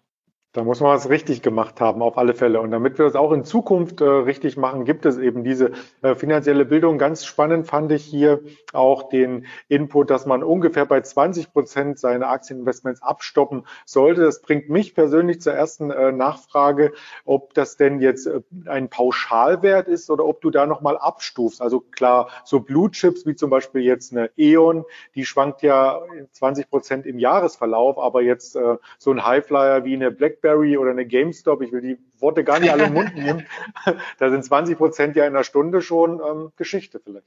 GameStop ist ja eine Intraday-Wohler. Ne? Also ich habe noch mal kurz die Umfrage gestellt, weil ich auch ein bisschen Werbung gemacht habe. Kennst du schon die Ausbildung? Bist du vielleicht schon dabei? Und ähm, will ich vielleicht noch mal zehn Sekunden stehen lassen, wenn ich deine Frage beantworte. Also du hast eine sehr gute Frage gestellt und das ist aus akademischem Research, was ich ähm, von einem befreundeten Trainer bekommen habe. Der hat herausgefunden, dass ein großes Paper für amerikanische Aktien herausgefunden hat, dass bei sogenannten Blue Chips, also bei nicht volatilen Aktien, ein rein statistisch Superstop von 17 Prozent ist, also klassische Value-Titel wie, äh, keine Ahnung, Procter Gamble, Coca-Cola, McDonalds, also die ganzen Lieblingsaktien von vielen Value-Managern. Und bei diesen eher tech-getriebenen Werten, also nennen wir sie mal Growth Stocks, ist es bei 24 Prozent. Und die Frage ist natürlich auch immer Ertrag und Risiko. Es stimmt schon absolut richtig. Ähm, bei einer sehr volatilen Aktie würde das nicht gelten. Und die Frage kam ja auch im Chat gerade nach Tui, ich werde die gerne beantworten. Als Fondsmanager lernst du ja auch eher langweilige Aktien zu nehmen. Und das ist nicht äh, indikativ, weil du nimmst als Privater eher diese Game Shops der Welt, weil du denkst, du kannst da besonders viel gewinnen.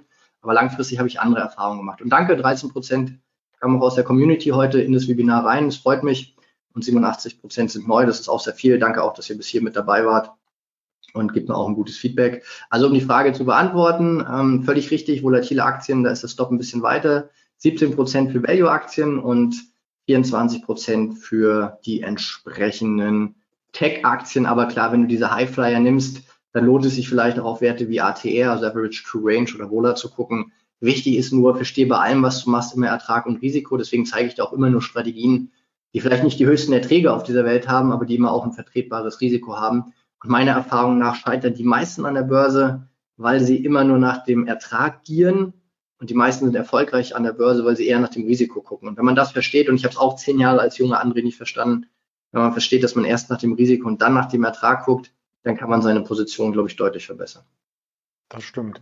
Äh, vielleicht noch eine andere Nachfrage. Du hast ja die Fragen hier im Blick. Ähm, du hattest mich, glaube ich, gar nicht dazu freigegeben. Ich habe zumindest nur oh. äh, zwei, drei Kommentare von dir und mir gesehen. Aber oh. es müssen noch viel mehr sein. Aber äh, das kriegen wir bestimmt noch hin. Wir haben ja noch ein bisschen Zeit und Gelegenheit. Ähm, die Nutzer sind alle, die Webinar-Teilnehmer, alle sehr aufmerksam und noch immer voll im Raum quasi. Insofern noch eine Frage von mir. Man sieht ja gerade bei Highflyern, die jetzt auch eine hohe Börsenbewertung haben. Also wenn ich jetzt eine Apple einhernehme mit 2,3 Billionen Marktkapitalisierung oder auch eine Tesla mit 820 Milliarden, da fragt man sich natürlich, äh, wie weit kann die Reise gehen? Sollte man jetzt noch auf so einen etablierten Trend einsteigen und vielleicht diese 20 Prozent als ähm, Risikoparameter anwenden oder sollte man eine Korrektur erstmal abwarten? Hast du da so ein, so ein Feeling zum Anfang des Börsenjahres? Okay, du lockst mir hier gleich schon meine größten Geheimnisse raus, aber ich werde es mit dir teilen. Ich mache es an einem ganz einfachen Indikator fest. Wir haben es äh, am Mittwoch sind die Ausbildungswebinare, wir haben es sehr intensiv besprochen. Und ich möchte es gerne teilen, weil mir ist es wichtig, gerade für Leute, die jetzt eben wirklich über eine Stunde auch dabei sind. TradingView kennen die meisten von euch als Chartplattform. Es geht auch bei jeder anderen Plattform. Und ein äh, Chart, der mir persönlich eine extrem gute Richtung für den Markt gibt. Und das kann ein Aktienmarkt sein, das kann ein Währungsmarkt sein, das kann ein Commodity-Markt sein ist die sogenannte Year-to-Date-Performance. Und die Year-to-Date-Performance ist was, was in fast jeder Chart-Software nicht eingezeichnet ist, wo ich aber als Fondsmanager mit meiner Erfahrung wirklich sehr, sehr äh, gerne drauf gucke und wo ich genau deine gute Frage, Andreas, auch beantworten kann, wenn ich in der Lage bin, hier das richtig einzustellen. Am späten Freitagabend gehört mir noch eine Sekunde. Und zwar siehst du hier einen Chart, das ist die Year-to-Date-Performance. Und ich zeige dir das kurz am kurzen Rand und zeige dir dann gleich die Relevanz im letzten Jahr. Das ist für mich mein Indikator. Wenn du über dieser schwarzen Linie bist, dann sind die Märkte year to date im Plus. Und wie gesagt, das gilt für Rohstoffe genau für Währung wie für deine Einzelaktie. Und dann fällt es den Profis aus verschiedenen Gründen, insbesondere eben aus der Art und Weise, wie Profis denken, deutlich leichter in den Markt. Das würde heißen, für mich aktuell, wenn du mich nur jetzt Stand heute fragst, Wochenklos unter dieser Linie, ähm, ist es nicht gut für Aktieninvestments. Die nächsten Monate wären eher schwierig. Wenn du über dieser Linie bist, warum, wieso, weshalb, wie gesagt, gerne in der Ausbildung mehr reicht die Zeit nicht, will ich euch auch nicht klauen dann würde ich eher mit diesem 20% Trading Stop arbeiten. Aber alles unter dieser Linie und guck dir gerne einzelne Märkte an, wie Kakaron oder DAX, wo ich short bin, die eben schon unter dieser Linie vorher waren und dadurch heute auch mehr ins Rutschen gekommen sind, dann sieht das schlecht aus. Und diese Year-to-Date-Performance, die ist so hochgradig relevant, die wird in keinem Buch erwähnt. Und ich möchte dir zeigen, wie relevant sie sein kann. Und natürlich, ich sage dir meine Wahrheit, du nimmst dann deine. Und ich habe auch vieles vor zehn Jahren einmal nicht verstanden, was ich heute den Leuten erzähle. Und wie gesagt, das ist ja auch mein Glaubenssatz, den ich da transportiere aber die Performance gibt mir zumindest ein Stück weit recht. Und hier siehst du mal diese Year-to-Date-Performance aus dem letzten Jahr. Ich will es dir noch mal ganz kurz zeigen. Also die Frage war ja, würdest du prozyklisch investieren mit diesem 20% Stop-Loss bei den hohen Bewertungen? Alles über diesem Indikator, also alles, was hier drüber ist, ja, kann man investieren, kann man reingehen. Aber dann würde ich hier mit 20% abschneiden und dann erst wieder bei neuen Höchstständen kaufen. Du siehst, wie relevant das ist. Hier hat die Year-to-Date-Performance gehalten, hier, hier ist sie durchbrochen, der Retest war nicht möglich. Hier haben wir wunderbar gehalten, hier so ein Wabern und dann nach oben und dann sind wir in dem Jahr nicht mehr drüber gelaufen. Wenn du dir, und nimm dir bitte unbedingt die Zeit, wenn du was mitnehmen willst aus dem Webinar, guck dir 2017 an, guck dir 2018 an, guck dir 2019 an. Wenn du hier zum Beispiel im Vorjahr siehst, hier war die ganze Zeit die Year-to-Date-Performance positiv. Nach einem sehr schlechten Börsenjahr 2018 waren wir die ganze Zeit positiv. Und hier von neuen Höchstständen, wo wir das nicht nach unten unterschritten haben, das liegt an CPPI, an Investmentplänen, kann ich lang und breit erklären, aber reicht die Zeit nicht, steht auch in vielen wissenschaftlichen Studien. Wenn du hier unter dieser Linie bist, ist es ein ganz anderes Spiel, als wenn du wie 2016 oder 18 immer über der Linie bist. Heißt für mich stand jetzt, wenn ich jetzt frisch neu investieren möchte, müsste, nein, würde ich nicht investieren. Ich würde zumindest ein Wochenclosing über dieser schwarzen Linie abwarten. Wenn das der Fall wäre, könnte ich mit diesem 20% Stop-Loss leben. Allerdings ähm, auch nur hier entsprechend bis vom Maximum, also bis in diesen Bereich von 3080. Wie bin ich momentan investiert? Die Frage kam ja auch im Chat. Ich bin in Goldlong, ich bin in Öllong. Ich bin momentan in Anleihen Short, in BTPs, also in italienischen Anleihen. Das ist die beste Versicherung, wenn die Eurozone Probleme bekommt. Und in Treasuries. Und ich bin im MDAX investiert mit 10 Prozent und im S&P. Also ich bin noch long, weil eben die Parameter da vorher long waren. Ich werde mir das jetzt aber angucken und ich werde die Position auch nicht jetzt die nächste Woche sofort schließen. Aber es ist, wie gesagt, nur ein Zwanzigstel meines Depots. Ich bin also nicht gehebelt long wie viele Private. Ich hoffe, das war nicht zu lang von der Antwort. Nein, das war äh, genau ähm, ausdrücklich das, was ich auch äh, hören wollte und auch so ein bisschen erwartet hatte, dass mhm. du da nicht auf so aus, fast schon ausgereizte Trends äh, noch blind aufspringst, wie man so schön salopp formuliert, sondern dass du da äh, lauerst und quasi wie die Schlange vor dem Kaninchenbau äh, wartest, bis das Kaninchen rauskommt und dann im richtigen Moment äh, quasi zugreifst. Der richtige Moment ist bei manchen Aktien ja vielleicht auch schon wieder dabei, vorbei und da möchte ich zum Anfang des Jahres, wo wir doch viel über die Impfstoffe und die Impfstoff Hersteller gesprochen haben, auch noch eine kurze Meinung dir entlocken, ob, ne, ob nun diese Aktien quasi ihre Höchststände schon lange hinter sich haben ob man, oder ob man die noch haben muss, weil das große Impfen weltweit noch lange nicht zu Ende ist. Also ich habe mir die Anbieter angeguckt, insbesondere BioNTech, der natürlich als deutsches äh, Paradebeispiel ist. Ich habe das auch mit einer Bloomberg-Analyse sehr schön mal verglichen, was Bewertungen angeht. Ich bin halt aus dieser Welt von der Hochschule, vom CFA und auch von der Fondsgesellschaft. Ich bin natürlich auch nicht in der Lage, gut Euphorien mitzunehmen. Das ist auch ganz ehrlich, ich hätte auch mit Bitcoin Millionär oder Zillionär oder Trillionär werden können. Ähm, ich habe den Hype damals auch verpasst, ja. Weil ich habe halt gelernt, kontinuierlich, ich sag mal bewusst, nicht so hohe Gewinne mit wenig Risiko zu verdienen. Und ich habe mir die BioNTech-Aktie damals bei 100 angeschaut und ich habe sie für zu teuer empfunden. Und so ist es auch bei den Peers, also bei den ganzen anderen ähm, Firmen, AstraZeneca, wie sie alle heißen. Ähm, es ist für mich in der Bewertung einfach so. Und ich weiß, diese Hype-Aktien, die laufen teilweise und ich fasse mir auch an den Kopf, ich verstehe es auch ehrlich nicht. Wenn du an diese Euphorie glaubst, dann bist du halt wie ich 98, 99, 2000. Der Erfolg hatte mir damals auch recht gegeben. Ich habe keine Bücher gelesen. Ich habe mir irgendwann den Aktionär abonniert, weil da mir die besten äh, Trades drin waren mit den größten Highflyern. Und dann gab es eine Aktie Rambus, das war die einzige Aktie ohne Stop-Loss. Da habe ich gedacht, naja, wenn die sich so sicher sind, dann kaufe ich die habe sie dann irgendwann 2001 mit 80 Prozent äh, Vermögensverlust zugemacht und ich habe gedacht, das kann doch wohl nicht wahr sein. Ja, das war die gleiche Strategie wie vorher.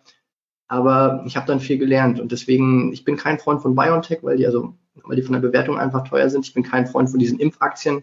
Wenn du mich branchenmäßig fragst, was ich mag, dann sind das ganz klar langweilige Titel, Value-Titel, Titel, die eben nicht auf Seite 1 der meistgehandelten Aktien stehen, sondern Titel, die eher verborgen sind. Es gibt zum Beispiel einen österreichischen Papierhersteller, den ich sehr mag, ähm, es gibt verschiedene Firmen, die halt in der zweiten, dritten Reihe sind. Wie gesagt, kleine Firmen mag ich auch deutlich mehr. Die sind auch in der Krise nicht so sehr betroffen.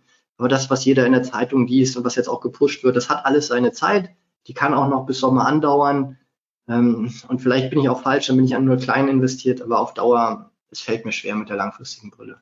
Es war auch so ein bisschen die Frage, die hier vom, ähm, guck mal ins Fragenfenster rein. Ich könnte dich zum, also eigentlich habe ich dich zum, ich lass mal aus, ja, ich, ich probiere es mal so. Ähm, der Herr Berg hat gefragt, ist die TUI Kauf für einen Long-Term-Investor? Und sage ich, nein, ist es nicht, weil diese volatilen Aktien, die auch so mit Staatsbeteiligungen engagiert sind, das ist wie eine Deutsche Bank und eine Commerzbank. Da gibt es tolle Geschäftsmodelle, die viel besser sind. Und man neigt halt dazu, gerne billig Aktien zu kaufen. Ich sage billig äh, bewusst jetzt. Bitte? Optisch billige Aktien, Optisch die sind billig. dann nicht wirklich billig. Ja. Und es gibt den schönen Spruch an der Börse, und hat mein Papa immer gesagt, wer billig kauft, kauft zweimal. Und das habe ich am Anfang nicht verstanden. Das liegt halt an Qualitäten. Und deswegen bin ich da kein großer Freund. Ähm, brauche ich den Chart nicht zeigen, ihr kennt ja diese ganzen Aktien. Es gibt wirklich Aktien, die man auch über mathematische Modelle mit ganz wenig Aufwand gut bestimmen kann. Und eine TUI, eine Deutsche Bank, eine Commerzbank, die gehören alle für mich nicht dazu.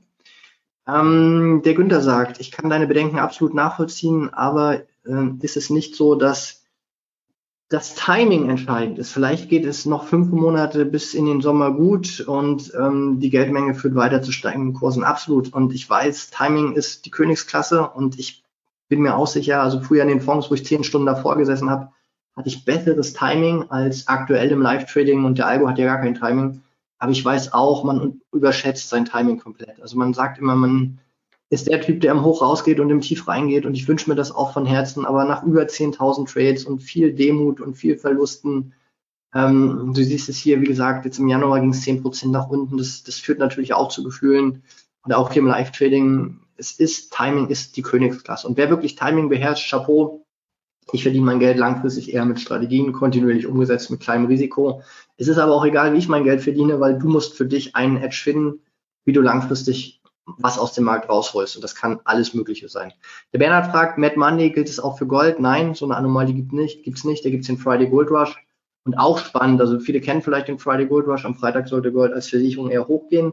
Und freitags ist Gold auch ein physischer Kauf, weil es übers Wochenende verfrachtet wird. Aber wenn du siehst und verstehst, dass die Frachtraten gerade extrem teuer sind, wenn du weißt, dass die Schmuckindustrie nicht so viel produzieren kann, weil ja eben gerade Hochzeitssaison ausfällt, mehr oder weniger, ähm, dann hast du vielleicht auch eine Idee, dass diese physische Nachfrage nach Gold gar nicht so gut ist und deswegen der Goldrush vielleicht auch gerade aktuell nicht so gut funktioniert, gerade wenn auch eine Dollarstärke im System ist. Und das sind so Dinge, das kann ich in einem Webinar nicht zusammenfassen, dafür gibt es halt die Ausbildung. Das so. stimmt, aber vielleicht können wir an das Webinar ja auch nochmal anknüpfen. Ich sehe auch nur positives Feedback. Das Jahr hat erst begonnen, also ich würde mich freuen, wenn wir uns äh, noch öfters sprechen mit solchen Themen. Sehr gern. Ich habe hier auch noch einige Fragen drin, Andreas. Ich kann die so ganz Gerne. schnell einmal durchbeantworten, weil das meine Versprechen war, aber ich will auch nicht deine Zeit zu sehr strapazieren. Also ich bin so ein bisschen zwiegespalten. Wenn die Antworten zu kurz sind, liebe Teilnehmer, schreibt mir gerne an info.andré Stark, aber ich probiere es ganz schnell. Lisa sagt, Lisa, schön als Frau, dass du dabei bist, noch immer noch live bist. Phänomenal, vielen Dank für deine Zeit. Was sind die Auffang, Auffanglinien für den DAX und den S&P für die nächste Woche? Schau dir die Year-to-Date-Performance an, liebe Lisa, das habe ich ganz kurz erklärt. Schau dir also den letzten Börsenkurs im Dezember an. Warum? Das ist für die Fondsgesellschaften der zentrale Parameter, nach dem wir gucken. Bitte Inflation und Teuerungsrate nicht verwechseln. Ja, absolut richtig. Ähm, ich bringe manchmal auch Prozent und Prozentpunkte ähm, durcheinander, Steffen. Verzeih mir das, das liegt einfach ähm, an dem Gefecht und es war auch für mich eine anstrengende Börsenwoche, weil die Wohler natürlich auch an den Kräften zielt. Und gut, dass du das so schön sagst und du sagst, die Teuerungsrate folgt der Inflation. Völlig richtig. Und deswegen gucken wir uns ja nicht nur historische Inflation an, sondern auch hier diese entsprechenden ähm, Proxys, die am Markt gehandelt werden. Dann sagst du noch, die Inflation äh, ist gleich Geldmengenwachstum minus BIP. So einfach ist die Formel nicht. Inflation bestimmt sich aus Dienstleistungen und Waren in diesem Korb von äh, 750 Waren und über 300.000 Dienstleistungen. Das ist auch alles sehr, sehr lustig gewachsen in den letzten Jahren. Da kann man auch eine eigene Theorie aufmachen. Und das Thema Inflation hatte ich auch im letzten Marktausblick für die Ausbildung besprochen. Zinsen steigen, dann fallen die Märkte. Ganz genauso ist es. Bei Rentenmärkten ist es so, es geht eine inverse Beziehung. Wenn die Rendite steigt, dann fällt der Kurs. Das liegt an der Kapitalwerkfunktion der Anleihen. In welchen Werten wird investiert? Im Index. Ähm, das kannst du halten wie Nachtdecker, lieber Jan. Du könntest es über ETFs machen, du könntest über Futures gehen, aber auch über andere Derivate. Pass ein bisschen auf mit der Steuer. Da haben wir in der Community auch viel zu dem Thema schon gesagt. Ähm, mit ETFs zum Beispiel könntest du auch Monatsultimo super traden.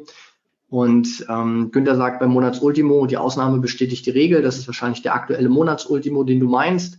Der ist ja auch noch nicht vorbei. Und wie gesagt, wenn jetzt zum Beispiel es im Montag, Dienstag, Mittwoch, also am Anfang des Monats hochgehen würde, ist das für mich ja auch das Commitment der äh, Sparpläne, die nach wie vor in die Fonds reindrücken. Und aktuell ist die Aussage, wie übrigens Oktober auf November auch, wo auch der Monatsanfang, also der Monatswechsel, das Ende des Monats, schlechter war und der Monatsanfang dann wieder sehr, sehr bullisch war. Also November ging es ja astronomisch nach oben. Ähm, da kannst du das entsprechend dann auch sehen und keine Strategie funktioniert immer. Ähm, die Claudia schreibt, Hi André, ich habe mich gerade für die Ausbildung angemeldet, wie geht's weiter? Ja, lieben Dank Claudia, du kriegst auf jeden Fall 30 Tage Geld zurückgarantie. Ich prüfe deine Eingaben. Und wenn das plausibel ist, schicke ich dir sofort heute Abend noch alle Zugänge zu. Und dann fängt eben heute auch direkt diese 30 Tage Geld zurück Garantie an. Du wirst zu den regelmäßigen Webinaren eingeladen, findest das Live-Trading Discord und da siehst du dann per E-Mail, wie es weitergeht. Der Jan sagt, in welche Werte wird investiert im Index? Genau, ETFs zum Beispiel, hatte ich gerade schon gesagt. Ähm, von welchen Fonds sprechen wir beim Monats-Ultimo-Effekt? Es sind immer A.S. Ähm, passive Produkte im Sinne von Indexfonds, weil aktive Fonds sind viel, viel zu teuer. Aber in der Erklärung, die ich dir gegeben habe, da geht deine Frage wahrscheinlich hin, da geht es ähm, sowohl als auch um institutionelle Fonds in der aktiven Gattung, also das, was ich als aktiver Fondsmanager für meine Fondsgesellschaft betreut habe. Warum? Da habe ich ein bisschen Spielraum mit der Kasse. Das waren diese 50 Millionen, diese 5% Kasse, die ich erklärt habe. Bei ETFs ist es natürlich so, dass diese Regel des Monats Ultimo, deswegen ja auch dieses Sparplanverhalten, wenn eben die ganzen Sparpläne in den USA, wo das Thema auch noch viel stärker im Markt wirkt, deswegen auch der Backtest auf den S&P, hätte ich auch mal sagen können. Sorry dafür, steht aber in der Erklärung auf der Webseite, die ich dir gezeigt habe. Wenn eben hier die Sparpläne nach wie vor so deutlich in den Markt reindrücken und die Menschen eben nicht durch die kleinere Volatilität, und das ist ja auch noch nicht so viel passiert, sich nervös machen lassen, dann muss der ETF, also der passive Index, natürlich sofort das Geld des Anlegers nehmen. Das passiert auch mit Algorithmen. Es wird sofort in den Markt angelegt und dann wirst du am Montag gleich auch entgegen der Strategie Mad Money wieder einen Anstieg sehen. Und das wäre auch ein Signal im Sentiment, hey, Dienstag, Mittwoch, Donnerstag kann man eher long gehen, weil eben das Sparplangeld immer noch in die Märkte reindrückt dann nachhaltig auch in die Märkte reindrückt. Und Andreas, zwei habe ich noch, dann haben wir es geschafft, dann hast du es geschafft. Ähm, der Peter sagt, aber die ersten fünf Tage im Börsenjahr waren positiv. Genau richtig, Peter, wenn du nur diese Strategie handelst, kennst du wahrscheinlich aus anderen Webinaren oder aus der Ausbildung, dann ist die Aussage, bleib bis zum Jahresende long. Allerdings ist halt die Frage, ob du wie 2020 auch 50 Prozent oder 40 Prozent Risiko aushältst. Ich bin da eher nicht mit so vielen Risiken bereit. Ähm, Günther sagt, super Antwort, vielen Dank. Wo siehst du Euro-Dollar für dieses Jahr? In der Range, lieber Steffen, zwischen 1,15 und 1,25. Aktuell ist eine meiner größten Short-Positionen für die nächsten zwei Wochen Euro-Dollar Short, also Long auf US-Dollar setzen. Das heißt, ich bin die Rohstoffe auch eher Long gegen Euro. Das hängt auch immer sehr stark vom Portfolio-Kontext ab wenn ich dir eine Antwort hier gebe, ähm, warum kann man nicht möglichst frühzeitig in die Hype-Aktien einsteigen und dann nach einer gewissen Zeit Teilgewinne mitnehmen und dann in den nächsten Hypes gehen? In den letzten zwei bis drei Jahren hat sich das äh, gut funktioniert. Ja, das stimmt. Also eine gut funktionierende Börsenstrategie, Thorsten, ist auch das Thema Momentum. Da gibt es viele gute Ansätze, die darauf basieren. Das ist ein ganz einfacher mathematischer Ansatz, dass du die Gewinner von gestern kaufst du wirst den Gewinner von gestern nie ähm, am Tief erkennen, sondern wirst die ersten 20, 30 Prozent des Anstiegs immer verpassen. Und es gibt diese sogenannten äh, Momentum Crash, die hatten wir 2011 zum Beispiel sehr stark, aber eben auch nach dieser Vaccine-Geschichte, die wir ja im Oktober gesehen haben, Oktober, November. Ähm, deswegen, es ist nicht so einfach, aber die Strategie Momentum funktioniert. Und es sind auch Strategien, die wir in der Ausbildung besprechen, die aber für so ein Webinar, da rede ich eine Stunde über eine Strategie, ist zu komplex, das wirklich akademisch sauber zu verstehen. Aber die Idee funktioniert, auf Gewinneraktien zu setzen. Finde das gerne in deinem Edge, weil die Idee funktioniert. Und die letzte vom Stefan und dann, Andreas, können wir Feierabend machen oder vielleicht fragen uns gegenseitig noch was. Vielen Dank, Herr Stacke, für das großartige Webinar. Ach, das ist aber lieb. Schönes Wochenende, das wünsche ich dir auch. Stefan, und seid mir bitte nicht böse. Ich duze generell, so ist es bei uns auf dem Handelsfloor gewesen, bei der Fondsgesellschaft oder auch im Trading, wo ich mal ein halbes Jahr arbeiten durfte. So ist es unter Börsianern und das ist absolut wertschätzend gemeint. Und wenn ihr mich sieht in der E-Mail, dann werde ich euch zurücksiezen. Aber glaubt mir, das Du finde ich cooler. Oder Andreas? Das finde ich auch cooler. Du, André, ich habe auch noch eine Frage. Und zwar die letzte, also zumindest von meiner Seite. Ähm, wenn wir dann die anderen äh, quasi alle durchgearbeitet haben. Danke für deinen Fleiß nochmal an der Stelle am Freitagabend. Ähm, meine Frage ist, äh, wir haben ja im letzten Jahr, wenn man sich die verschiedenen Indizes anschaut, eine ganz klare Stärke bei den Technologiewerten gesehen. Also der Dow Jones äh, so 17, 18 Prozent im Plus, was schon überdurchschnittlich ist im langjährigen Vergleich. Aber der Nasdaq sogar mit 48 Prozent ähm, plus. Glaubst du, dass dieses Momentum hier für die Technologie weitergeht oder glaubst du eher an so eine ähm, Sektorrotation, dass äh, wirklich diese traditionellen Werte, vielleicht auch, weil du im Öl investiert bist, äh, die Ölaktien, Exxon und so weiter, die Industrieunternehmen nach dem Lockdown wieder in Aufwind kommen und die Technologie so ein Stück weit ins Hintertreffen gerät?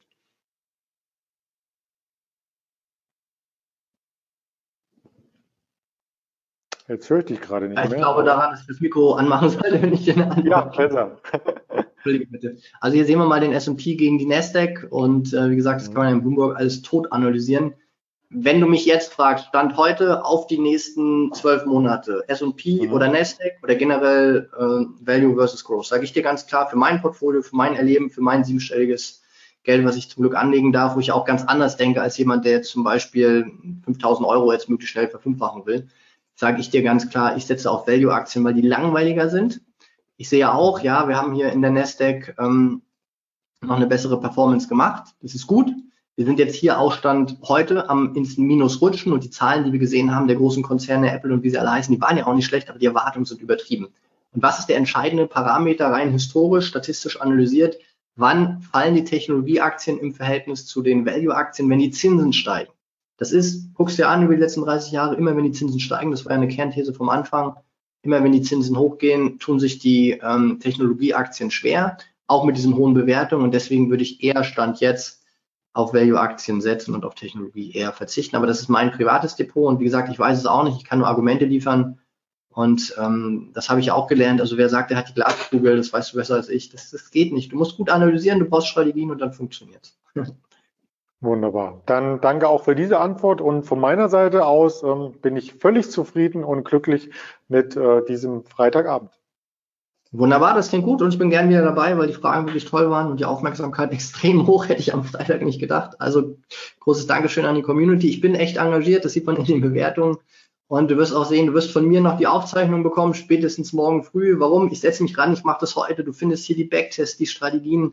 Und glaub mir, ich muss es nicht machen. Mir macht es einfach extrem viel Spaß. Und die 13, 14 Prozent, die dabei waren aus der Ausbildung, die wissen, das ist nicht nur geschwätzt. Ich bin für euch da. Ich bin für die Community da beantworte regelmäßig die Fragen, die sie mir Andreas aufstellt. Und das ist, weil ich Börse liebe, weil ich Trading liebe, weil ich auch zehn Jahre plus minus null getradet habe und in den letzten Jahren wirklich gute Gewinne erzielen konnte. Nicht, weil ich so ein toller Börsianer bin, sondern einfach, weil ich gelernt habe, Strategien anzuwenden. Dazu lade ich jeden ein. Hier siehst du, wie ich regelmäßig Fragen beantworte. Es liegt mir einfach am Herzen. Ganz egal, meine große Schlussbitte ist, kümmert euch um euer Geld. Toll, dass es kostenlose Webinare gibt. Auch nochmal ein großes Danke an die Traders, die eingeladen hat, an LSX, die das äh, bereitstellen, an den YouTube-Kanal auch habe euch Strategien gezeigt, behalte das vielleicht ein bisschen im Hinterkopf. Ich kann natürlich auch falsch liegen, aber ich weiß vor allen Dingen, dass Strategien langfristig funktionieren und ich kann euch wirklich versprechen, in dem Moment, wo die 15 Prozent die Strategien umsetzen, deutlich mehr werden und du die richtigen Strategien hast, an die du wirklich 100 Prozent glaubst und auch verstehst, wie die Strategien im Zeitauflauf zu bewerten sind, wird Börse viel einfacher. Es ist kein Hobby mehr, es kostet nicht mehr Geld, sondern es bringt Geld. Der Weg dahin ist viel schwerer, als manche denken und gerade manche Neubörsianer denken geht den Weg, bringt euch möglichst viel selber bei und wenn ihr den Weg mit mir gehen wollt, dann wisst ihr, wie das geht. In dem Sinne, schönen Abend, lieber Andreas. Danke für die tolle Moderation. Du hast eine tolle Stimme. Es macht immer mega Spaß mit dir. Und ganz, ganz lieben Dank an alle, die sich auch im Chat gerade bedanken. Ich freue mich, wenn wir uns beim nächsten Mal wieder hören und sehen.